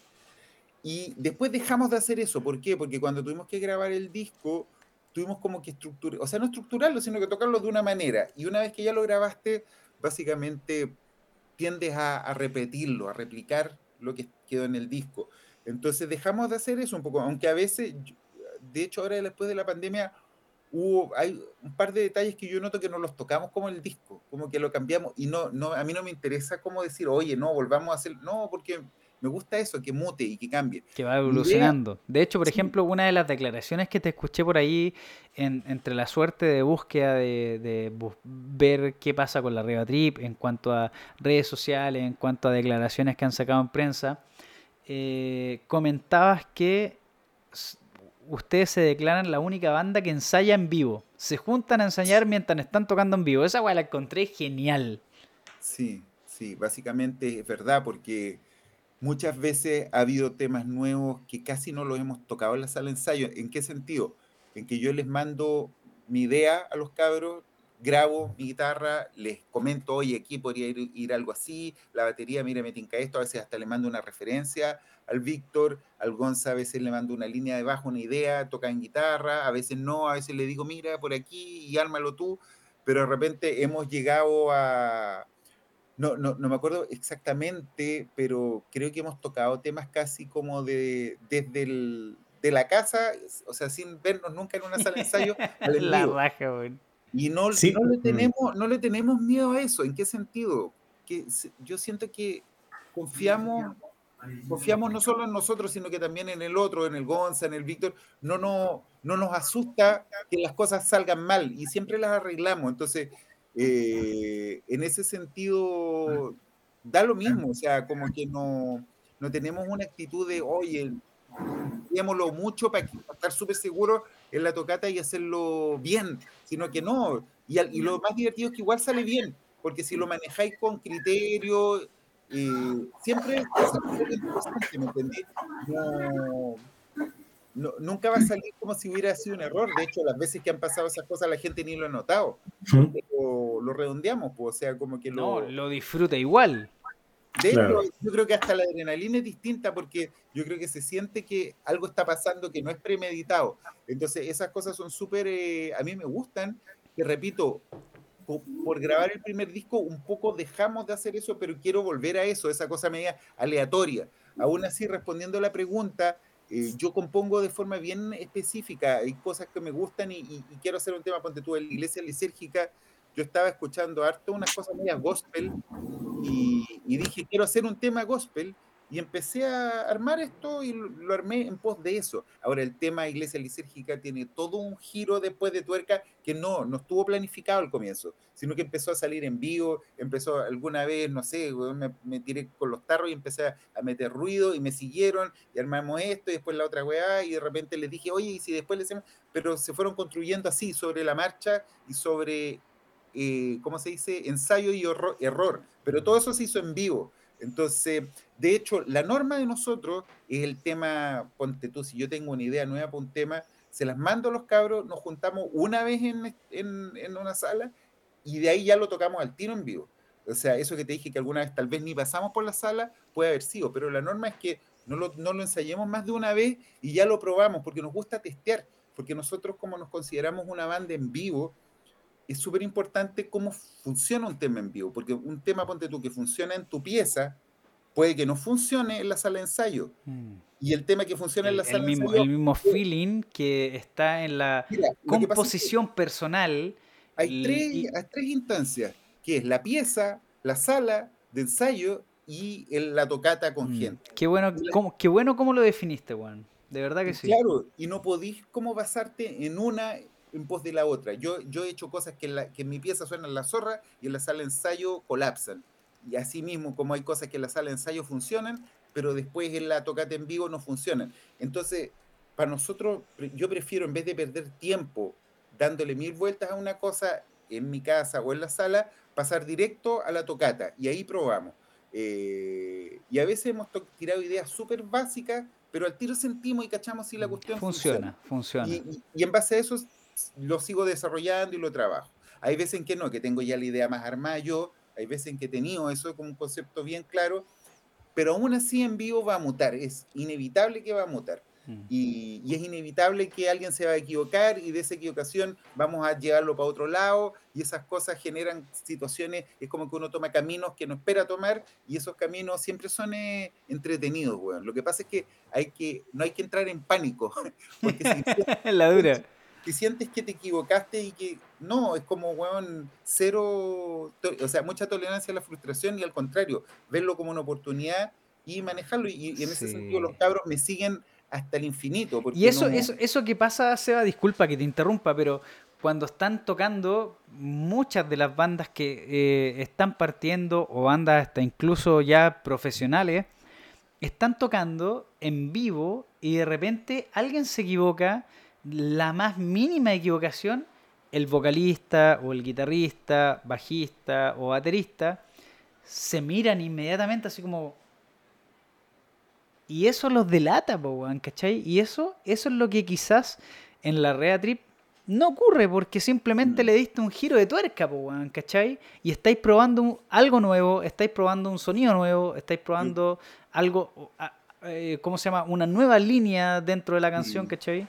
Es que yo creo en eso. Yo creo que cuando estáis tocando en vivo tenéis que ir para adelante, para adelante mm. siempre. Yo no, no, no, machacar a tu compañero, como, bueno, te equivocaste. O, no sé, a mí se me han llegado a cortar dos cuerdas en la guitarra y no, no he puesto caras, no he mirado la guitarra, como que en mi mente ya corté dos cuerdas y cómo lo resuelvo y sigo tocando igual y como que nadie se da cuenta que corté dos cuerdas, ¿me ah, A encontrar las notas en las tres restantes, pues bueno. Y, y claro, y es como que toda una oportunidad como para como que te ofrece como esa adrenalina de, del desafío, de salir de tu zona de confort. Y en ese sentido, eh, es como parte de la banda eso, no, no, no, no aferrarse tanto a estructuras. Si bien después de grabar el disco, como que los hemos empezado a repetir más o menos parejos los temas, pero quiero volver a lo otro, con, con, no con este segundo disco, porque el segundo disco ya lo tenemos compuesto, el que vamos a grabar pronto pero después de este segundo disco, quiero volver un poco a experimentar en vivo harto, harto, y, probar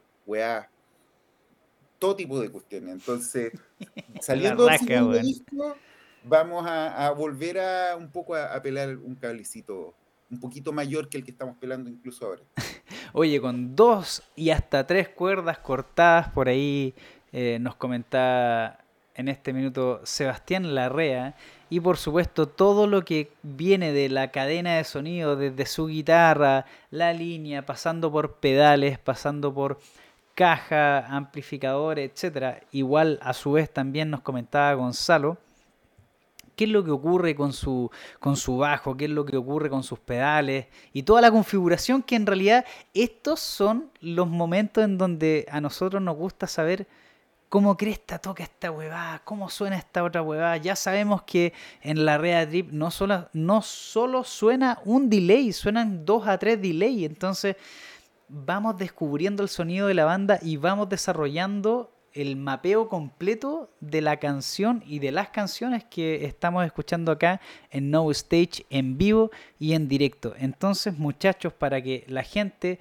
siga disfrutando y siga conociendo más de la Rea Trip, los quiero dejar, a, no sé si Gonzalo o, Sebastián, a que nos puedan vislumbrar una pincelada de los próximos 15 minutos con 4 segundos que vamos a escuchar de esto que se llama Las Vegas, porque vamos a tirar el tema completo, porque nos gusta disfrutar la música acá en No Stage.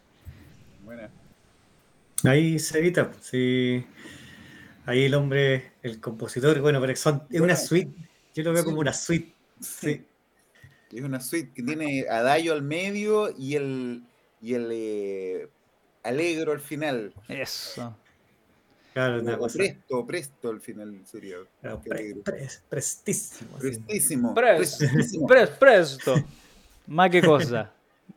Sí, sí. No, es, es, un, es un viaje literalmente en Las Vegas en sus tres partes. Yo me acuerdo también cuando, cuando yo llegué a la Red Trip, ahí el Seba me, me presentó la idea que tenía para, la, para esta, esta canción Las Vegas, de que, claro, la parte 1 que una, es un juego que hay entre, entre el baterista y, la guitarra y que después el bajo entra en la parte 2 ahí como desde el abismo, así lo, a lo bien Blessed Are the Sick o Domination de Morbid Engine, una cosa así como bien Doom, para después terminar en una discoteca, ahí bailando al ritmo de, no sé, como, de Ava. de Ava, de Ava, pero claro, ahí hay, hay un tip de Ava. Ava en, Las Vegas. Eso. Bueno, muchachos, apróntense porque lo que viene ahora son 15 minutos de pura buena música chilena nacional acá en No Stage junto a La Rea Trip de su disco Jazz Satánico y que nos vamos con todo. Así que muchachos, a disfrutar.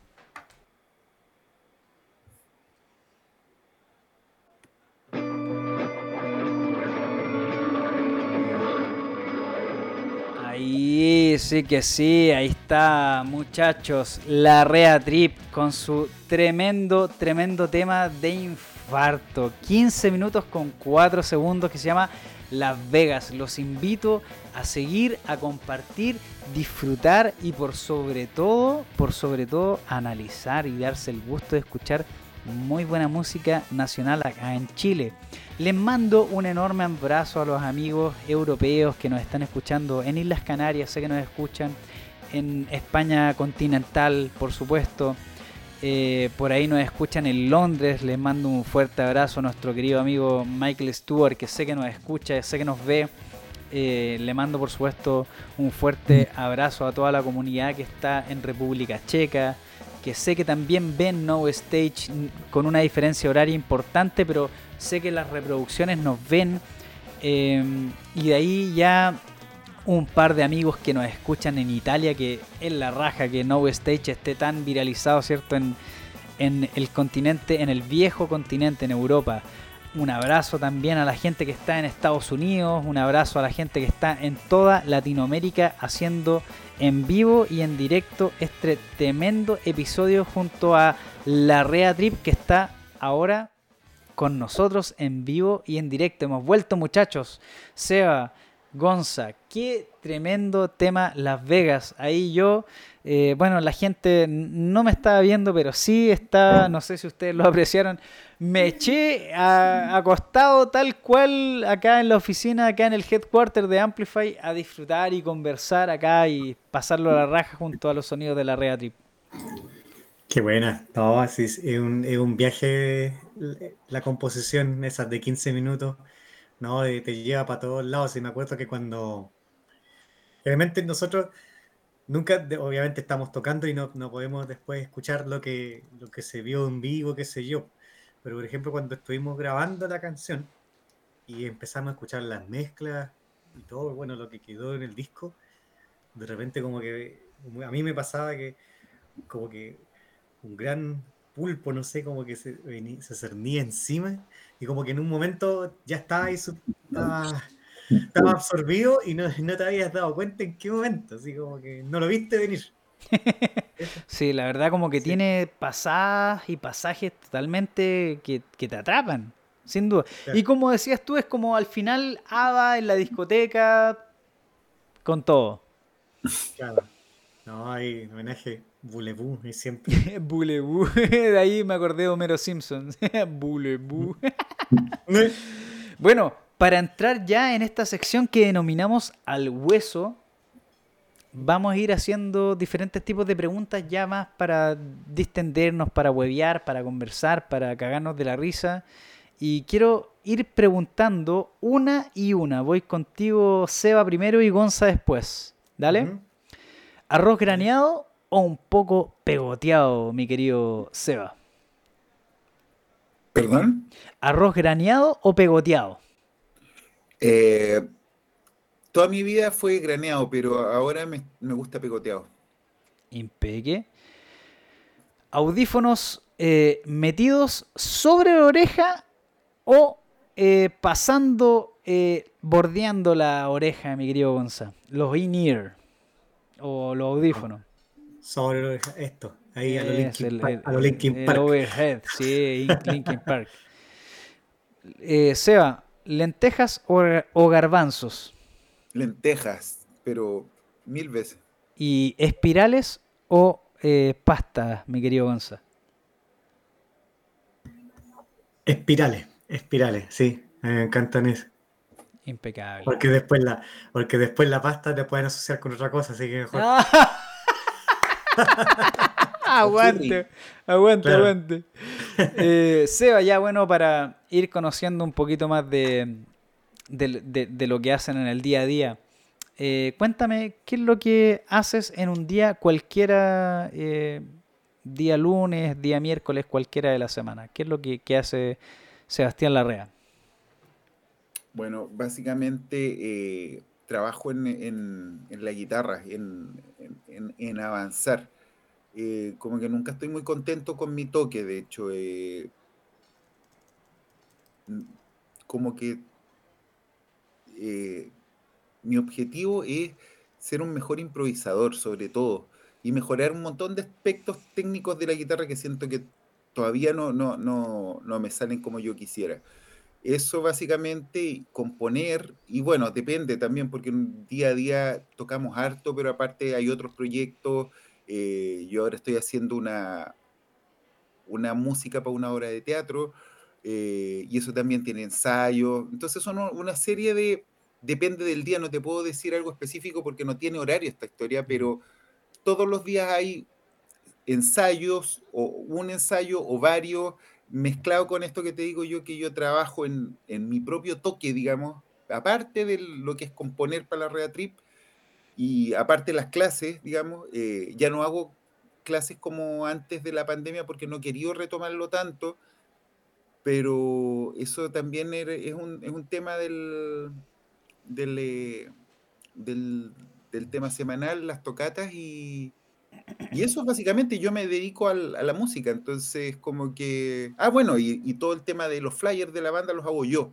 entonces hago hartos flyers, todos los días hago flyers. Eh, porque no me gusta repetir. Entonces, también no, es un tiempo tan importante que le dedico, pero es parte de mi rutina. De hecho, practicar y hacer flyers es algo de todos los días. Lo que muta son la cantidad de ensayos que hay ese día y dependiendo de qué proyecto y esas cosas, eh, y lo de las clases. Pero lo de los flyers y, la, y tocar, practicar, es, todos los días. Mortal. Eh, Gonza, me quedo contigo ahora. Eh, ¿bajo qué circunstancias, eh, por ejemplo, si no hubiese pandemia, eh, cómo se juntan ustedes con, con Seba a decir, bueno, toquemos? Pues, ¿Cómo sigue en la, por ejemplo, ahora, en estas circunstancias? No, no, no, no. Me refiero, me refiero, si no, si no hubiese pandemia, eh, tiempo y periodo normal de la vida, ¿cierto? Ah, ya, como si hubiese, ya nada hubiese pasado. Exacto. ¿Cómo dicen ustedes? Oye, nos juntamos el día, mañana, el miércoles, etcétera. No hay nos, bueno, con, bueno, con Seba siempre nos coordinamos vía WhatsApp. Ahí vamos viendo calendario y ahora, de hecho, mi novia me regaló para este año un planner que ha sido mi mejor amigo, porque claro, pues igual en cuanto, aparte que también participo en otros proyectos, y a mí la verdad me gusta mucho el tema de, de, la organización, en cuanto a ya, por ejemplo, dedicarle tiempo al estudio de instrumentos, también hacer otros trámites, y en el caso con el mismo Seba, lo hacemos y, oye, ya no, ya qué día nos podemos juntarme, yo tengo disponible tales días, en tal horario, y nos ponemos, nos ponemos de acuerdo. Lo mismo también para las fechas. Nosotros manejamos con la, con la banda un calendario de fechas donde cada uno coloca lo que ya, eh, su disponibilidad. Claro, lo que tienen zanjado. Claro, que tenemos zanjado y ahí decimos ya el espacio libre y entonces eh, son para o ensayos trip o también para las tocatas previamente nada. Así nos ordenamos todo, incluso también para lo que es este proceso de, de, lo que vamos a grabar en el siguiente disco. Hemos, hemos, hecho eso, de juntarnos ahí ya, vamos a revisar eh, ciertas partes de las composiciones ya, objetivos, como que sí con, con Sebastián, bueno, eh, al igual que él, yo también vivo de la música, me gusta esto, yo creo en lo, que hago, creo en, lo que, eh, creo en la banda, entonces obviamente hay una mayor dedicación en eso. En eso, por lo mismo, aquí la predisposición es ya, cuándo nos juntamos a ensayar, dónde, y cuándo viene la tocata, o ya, esto es lo, es lo primero, al final de cuentas, para nosotros. Eso. Bueno, y para poder ir hablando ya más de, de un poco de historial musical, Seba, respecto de lo que te llevó a crear música. Eh, algo nos aventuraba, ¿cierto? En el primer, en el primer y segundo bloque. Eh, ¿Cuál fue tu quizás mayor influencia en la música respecto de tu familia? Eh, personaje de mi familia que me influenciara en la música. Ajá, claro.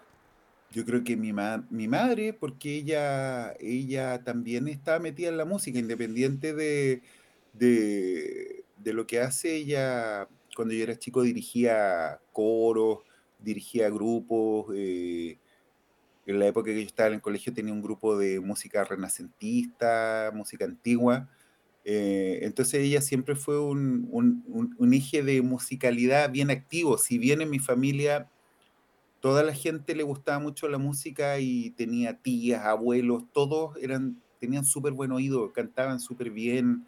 Eh, todo el mundo eh, era, una familia bien musical en ese sentido. Si bien nadie se dedicaba a la música en mi familia, todos eran súper talentosos y tenía alguna tía por ahí que era muy seca pianista, pero aparte el mundo de mi mamá también giraba en torno a la música cuando yo era chico, entonces yo convivía mucho con, gente de la escena musical de Conce, sobre todo en esa época, ligado a la música clásica, concertistas de piano, de distintos instrumentos, eh, gente ligada al mundo de la música clásica y de la carrera, de la UDEC, en fin. Entonces, claramente mi mamá es la persona más, más importante en ese sentido, si bien no, no, no tenemos gustos parecidos, o sea, sí, compartimos los gustos, pero eh, es como que no, es que me influyó en, por dónde ir, pero el tema del vínculo con la música viene de ella, totalmente eh, es, el, factor más, importante de mi familia, pero te repito, mi familia era súper musical. Mm, era, era, era el vínculo, por ahí va. Mm, sí. Oye, Gonza, me quedo contigo ahora. Eh, ¿De qué forma la Rea Trip define su sonido? ¿De qué forma la Rea Trip define su sonido? O sea, bueno, ya nosotros lo llamamos como jazz satánico.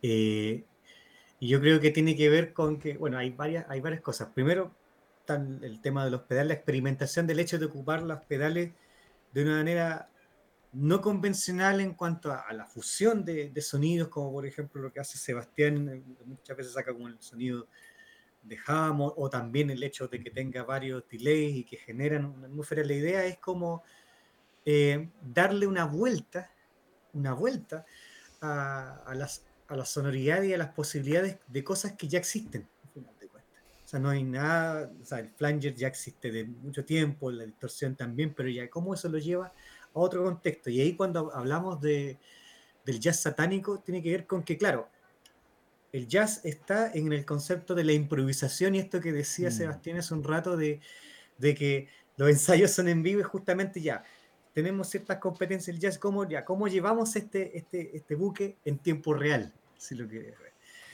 Y también porque el jazz nos permite como un punto de aproximación hacia otros estilos, a la strip, como a, la música techno, al crowd rock, acción mutante, que nos lleva al doom o a lo más extremo, al metal. Em, no sé, pues, bueno, africonce, que ya del afrobeat, o sea, el jazz pasa a ser como una piedra angular, pero para no tocar jazz en el sentido convencional que uno asocia a la palabra jazz, sino que es para llevarlo a una carga que podría decirse ya es como el eh, espíritu.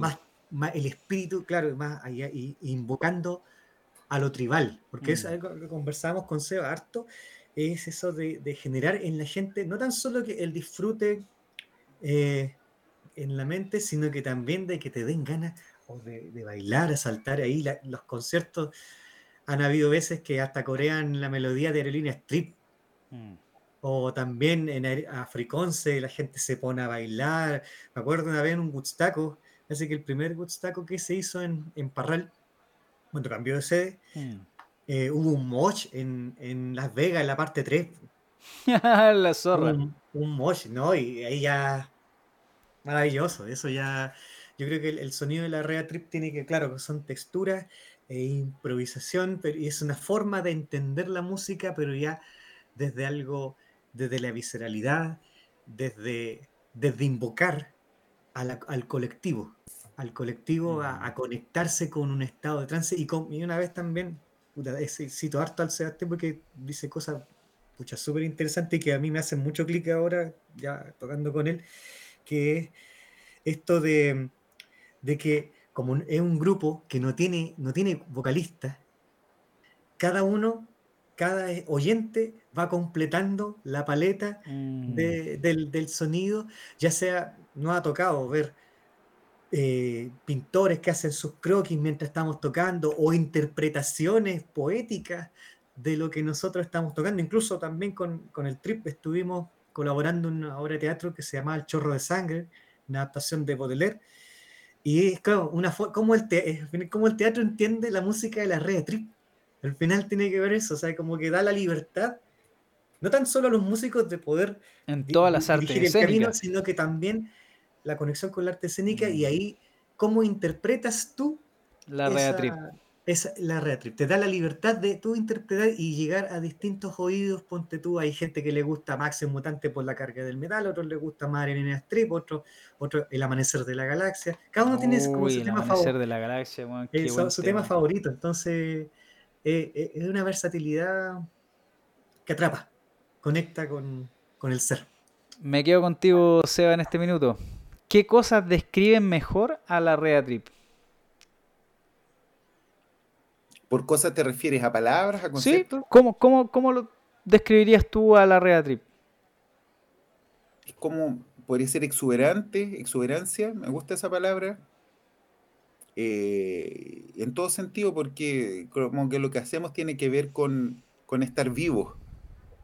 Eh, yo cuando toco con la Rea Trip siento como la sangre que me corre en las venas, es como, se nota que tocamos con ganas, digamos, y en ese sentido, y, es porque tocamos con ganas, de hecho, eh, como que tocamos siempre como si se fuera a acabar el mundo, y, esa, eso es como una exuberancia que me gusta proyectar y que no, no todo el mundo proyecta también porque no todo el mundo quiere hacerlo, ¿entiendes? Eso es un tema súper personal. Si escucho bossa nova, eh, no, no, estoy buscando exuberancia, estoy buscando otros matices. Lo mm. que hacemos nosotros tiene que ver con la exuberancia, tiene que ver con una cosa expansiva súper intensa. Entonces, eso siento yo que es una buena forma de describirlo. Perfecto, me quedo contigo, Gonza. Eh, si nos proyectamos al futuro, eh, ¿qué busca conseguir eh, los trip, la Rea Trip, ¿cierto? A futuro. Pucha, seguir tocando, seguir sacando discos y ya lo hemos conversado em, en contadas ocasiones de ya después de este. De hecho, nosotros antes de la pandemia ya estábamos vislumbrando las composiciones para un siguiente trabajo. Eh, ya habían algunas cosas avanzadas y de hecho eh, en este tiempo de pandemia igual nos encargamos de, de armar algunas pequeñas maquetas y como que hay algunas ideas ya dando vuelta y que de seguro se van a retomar. Entonces, la idea para nosotros con el trip es seguir, seguir tocando, tocando, tocando, tocando y siempre renovándose y siempre exigiéndose eh, en ir un paso, un paso más allá, no tan solo del sonido, sino que también desde la técnica, o sea, cuanto a cómo abordar el, instrumento de una manera más, más compleja, como, eh, cómo, no sé, crear música, cómo, cómo lo vamos, cómo vamos incorporando otras otra paleta de colores, no sé, por música ya más vinculada con lo étnico o hacer eh, cambios como los del jazz tradicional, pero que siga manteniendo el espíritu del trip. Y bueno, también, o sea, la idea es, cuando hablo de tocar harto, además de Concepción, que es nuestro, nuestro lugar, es retomar lo que estábamos haciendo en Santiago, de repente volver a Costa Rica y bueno, y donde quiera la gente escucharnos tocar, nosotros, nosotros nos tiramos ahí a la piscina y la, y la hacemos, o sea, porque creemos nuestra música, nos ha tocado, la experiencia de Costa Rica ahí eh, nos ayudó a vislumbrar en donde ahí no nos conocían absolutamente. Y aún así la gente quedó lo disfrutó. lo disfrutó y ahora quieren que volvamos. Entonces, eso, a mí lo personal me gusta que, pase eso, eh, ir a lugares en donde uno va a descubrir y a ser descubierto. Eso, bacán. Mm. Eh, Seba, me quedo contigo. ¿Qué te han dicho en cuanto a lo más raro que has escuchado en cuanto a tu jazz satánico? Raro, un comentario raro que me comentario raro que te hayan hecho en cuanto al jazz satánico que haces. Chuta, eh, raro. Hoy, no sé, me, me pillaste de sorpresa, no, no sé, raro que me hayan dicho, ¿qué puede ser? A ver, no, Hereje, lo mínimo. No, no, no, generalmente la gente como que se acerca a hacer comentarios súper positivos. Eh, entonces, así como algo raro en el sentido de como que... no, no, no se me ocurre algo raro, buena pregunta, ¿no? Y yo creo que si hubiera algo así lo tendría súper presente, ¿no? Creo que raro no, me han hecho comentarios. Generalmente la gente súper apoyadora así. Mm. Es como que se acerca. Lo único que no hace, que tal vez que nos, me han dicho tres veces o dos veces, es que tal vez podríamos tener un cantante, ponte tú. Eso es mm. lo único que no es como de que, de que lo encuentren bueno, digamos, comentarios positivos. Tampoco es negativo eso, pero es claro, pero no, no va con la línea de lo que busco. Entonces, ahora me gustaría hacer colaboraciones, sí. Eso es algo, una posibilidad para el futuro. Claro que sí.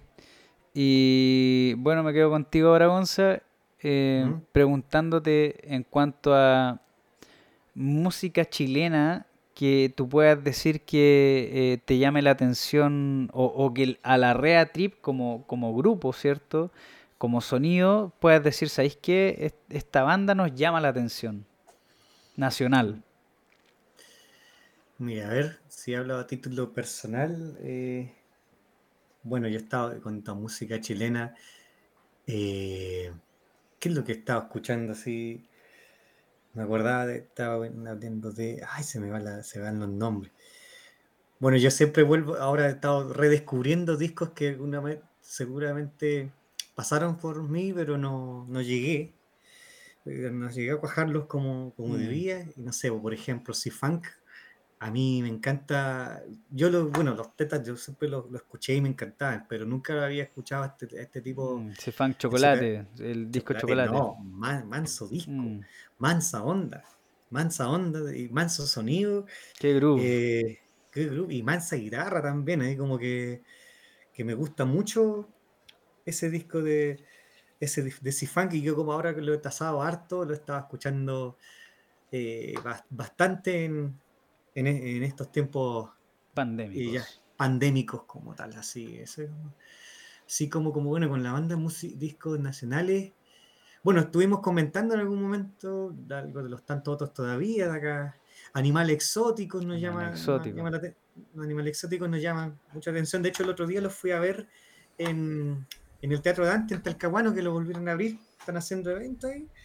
Y, y llamaba mucho la atención porque eh, había pasado mucho tiempo en que no veía un grupo con dos, que, dos guitarras y las dos guitarras haciendo cosas distintas. Generalmente los grupos de dos guitarras como que van haciendo, van haciendo exactamente lo mismo, pero en este van, van superponiéndose y... Claro, una simple, una tercera, quizás hasta una quinta o una octava. Claro, entonces eso como que eh, me llamaba mucho la atención y bueno, también eh, acá en la escena local, Inilia, por ejemplo, una banda, un quinteto de, de, rock progresivo, bien, bien interesante los muchachos, grandes amigos míos por lo demás. Eh, Estuvieron acá en No Stage, segundo capítulo, los cabros, son muy buenos, se pasan. No, son muy buenos, son muy buenos unos cabros aquí de Walpen. humildemente podría decir que son los Pink Floyd chilenos, weón. Se pasan. Sí, no, y, ñoño, ahí tenéis tenéis como de, la, la, serie de Big Bang Theory, ¿sí? los personajes, ya, se resume en Inilia, porque son los cinco, los, cinco integrantes, incluso hasta son seis, que son como de esa onda así como, y, de repente me ha tocado ir a uno que otro ensayo, las conversaciones, nada, está Sheldon Cooper y Levan Editoso, loco. sí, sí, como que todo, todo ahí, según, según las estadísticas, esta, eh, la sección C debería ser de esta manera en 13 cuartos. no, saludos a los muchachos. Sí. Aguante Inilia, son muy buenos. Ahí hay mm. otra banda que recomendar. Inilia estuvo acá en el segundo capítulo de No Stage, pero si estás ahora en el treceavo, escucha Inilia sin duda alguna. Así que eso. Eh, bueno, me quedo ya con, con la última pregunta quizás de, de la noche, Seba, para finalizar ya esta, esta, esta tremenda esta tremenda entrevista es simplemente está que me explota la cabeza bueno. yo creo que una, una respuesta más del Gonza yo creo que me, tiro por el balcón no es simplemente mencionarte y, preguntarte eh, qué les pudiese recomendar a la gente acá en No Stage que, que pudiese venir 100% de ti ya sea música eh, arte eh, etcétera qué les pudiese recomendar a la gente bueno, de la escena penquista, eh, hay escenas muy ricas en, todos los ámbitos de las artes escénicas, eh, de la poesía, eh, de la música a varios niveles. Acá tenemos un teatro con una orquesta sinfónica vigente, hay, hay, una escena de jazz acá, hay una escena, hay hasta una big band acá que dirige Ignacio González. hay música, hay folclore increíble, que acá ponte tú los referentes penquistas son los hermanos Millar, encuentro yo, de, lo que es exploración de, del folclore y toda esa historia. Entonces hay muchas cosas interesantes. Bueno, en el teatro hay muchas compañías. Yo particularmente tengo un, vínculo también eh, afectivo con la Leila Selman, que es una gran amiga que quiero mucho. Eh, y siempre ensalzo todo lo que, en lo que está metido, metida ella. Eh, en el baile también eh, hay, mucho baile a todo nivel, desde danza moderna hasta cosas tribales, eh, baile folclórico. es una ciudad súper inquieta, como es una ciudad universitaria, hay mucha población, tanto originaria de acá como flotante, de, jóvenes que están metidos en muchas cosas, pero también, como les decía, hay, hay un, eje de gente mayor que, ha sentado bases de, cosas interesantes, como lo que mencioné los hermanos Millar en el folclore, eh, Marlon Romero en el, por el lado del jazz. Entonces, en la, pintura hay, gente súper interesante acá. Eh, hay, gente como el Claudio Romo, que, que bueno, él, él, va a estar ligado a nosotros porque vamos a hacer algo con, con, él para el próximo disco de Trip. Y está también, bueno, los poetas los mencioné, hemos tocado mucho con ellos. Entonces, yo creo que todo lo que es artes visuales, poesía, música que hay en Conce es interesante y hay un circuito en el que se están presentando. Eso es lo más lindo. No es una cuestión, si bien siempre el arte es un poquito underground, pero no es una cosa ya que, que, suceda solo los living, en el living de la casa de las personas, sino que está ahí, está, eh, compren entradas para todo porque hay que acostumbrarse igual a pagar entradas, no solo por el tema de la pandemia, sino que es importante para que esta cuestión tire para arriba también, para que la gente pueda vivir de lo que hace, eh, acostumbrarse a pagar entradas y compren entradas, métanse en las tiqueteras y gástense la plata en, el Teatro Bio, o en los centros culturales o en los locales eh, donde podéis tomarte un copete y ver algo, no sé, toda la escena desde arriba para abajo eh, de Conce está súper viva, vigente y, hay mucha gente haciendo cosas, entonces lo que yo recomiendo es todo, es todo y que destinen un presupuesto a eso porque hay que apoyar y hay que ver porque hay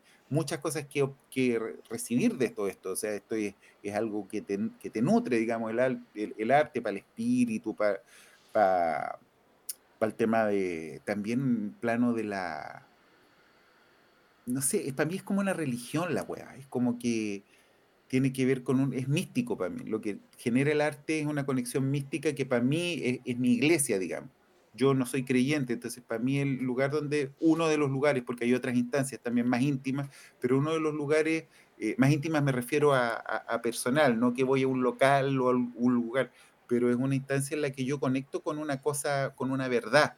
Y eso es algo importante encontrar en la urbe, porque generalmente las urbes están aisladas de la esencia de lo que es el ser humano, que es el planeta, estamos aislados. Y el arte siento que es una unión, es una unión con, las verdades del planeta, con las verdades profundas y que a veces no, no pueden ser dichas con palabras, se tienen que sentir ¿no? Y se tienen que expresar. Muchachos, eh, con esto ya hemos llegado al final del, del, programa. Les agradezco, pero enormemente, tremenda entrevista que hemos disfrutado, en donde hemos compartido historias, vivencias de, lo que fue obviamente estallido social, pandemia, referentes musicales en cuanto a, su línea de sonido y por supuesto ahora ya más conocerlos como personas. Por mi parte, de verdad, mis sinceras gratitudes hacia ustedes eh, por cómo se han eh, mostrado acá en No Stage. Muchachos, les dejo obviamente las palabras al cierre. Comienzo contigo, Gonza. Eh, para ya ir despidiendo el, capítulo. Bueno, estamos muy contentos. Gracias por, la, por el espacio para nuestra música. Invitamos a la gente que siga la Red Trip ahí en Spotify, Instagram, Facebook. Ahí estamos publicando las fechas y los adelantos de bueno, lo que se viene a futuro. Así que vayan siguiendo en las redes y ahí nos estaremos conectando pronto. Cuídense. Bacanísimo. Eh, Seba, palabras ya al cierre. Ahí con, una, con una visión eh, un poco distorsionada de la realidad. Y eso me gustó. mañana, mañana tocamos en el Averno a las 8. Eh, la próxima semana tocamos en Estudio Leufú el sábado a las 7 y media. Así que para que vayan, están invitados. Y bueno, también voy a estar en una hora de teatro haciendo la música junto a la increíble Lali de la Voz y mi querido Felipe Sandoval eso es el jueves y viernes de la próxima semana. Así que hay harto, harto que ver. Genial. Muchachos, los libero entonces para que ya puedan ir a descansar y, disfrutar de esta noche que todavía sigue siendo joven. Insisto, mm. les agradezco, por supuesto, acá la participación en No Stage y bacanísimo, weón, que estuvieran acá con todo. Muchachos, la raja, insisto, los libero. Bacán que haya estado acá en No Stage. Me quedo acá despidiendo el programa. Muchas gracias. Que estés bien, un abrazo. Chau, chau. Qué grande, weón. Nos vemos. Aguante, aguante la Rea Trip. Chao, Lucas. Chau. Y ahí estábamos, muchachos, con Sebastián Larrea y con nuestro querido amigo Gonzalo Rojas, que estaban acá haciendo en vivo y en directo No Stage, nuestro treceavo capítulo banda de Concepción, banda que está con todo con su primer disco. Eh, se los recomiendo, no les voy a decir absolutamente nada más. Acá liberamos tres temas para que ustedes puedan disfrutar, compartir y por supuesto eh, puedan eh, analizar y, ver todo lo que sucede con Sebastián Larrea y Larrea Trip y el Gonza que están con todos. Los invito a que si este capítulo lo quieres revivir, lo puedes disfrutar a través de nuestro podcast en Apple Music, en Google Play, en Tidal. Y si lo quieres ver en, en video, por supuesto, a través de nuestra plataforma de YouTube y a través de nuestra plataforma en Facebook como Amplify Latam. Así nos encuentras en todas las plataformas. Muchachos, les agradezco por supuesto a Rocaxis por difundir y viralizar nuestro contenido y son nuestra plataforma oficial y a Go Music por ser nuestro partner que nos está apoyando pero con todo en esta pasada acá en No Stage. Nos vemos entonces. Mi nombre es Oscar Jorquera y soy Carocho y nos vemos en un próximo episodio la próxima semana en un nuevo, nuevo, nuevo No Stage. Buenas noches señores. Nos vemos.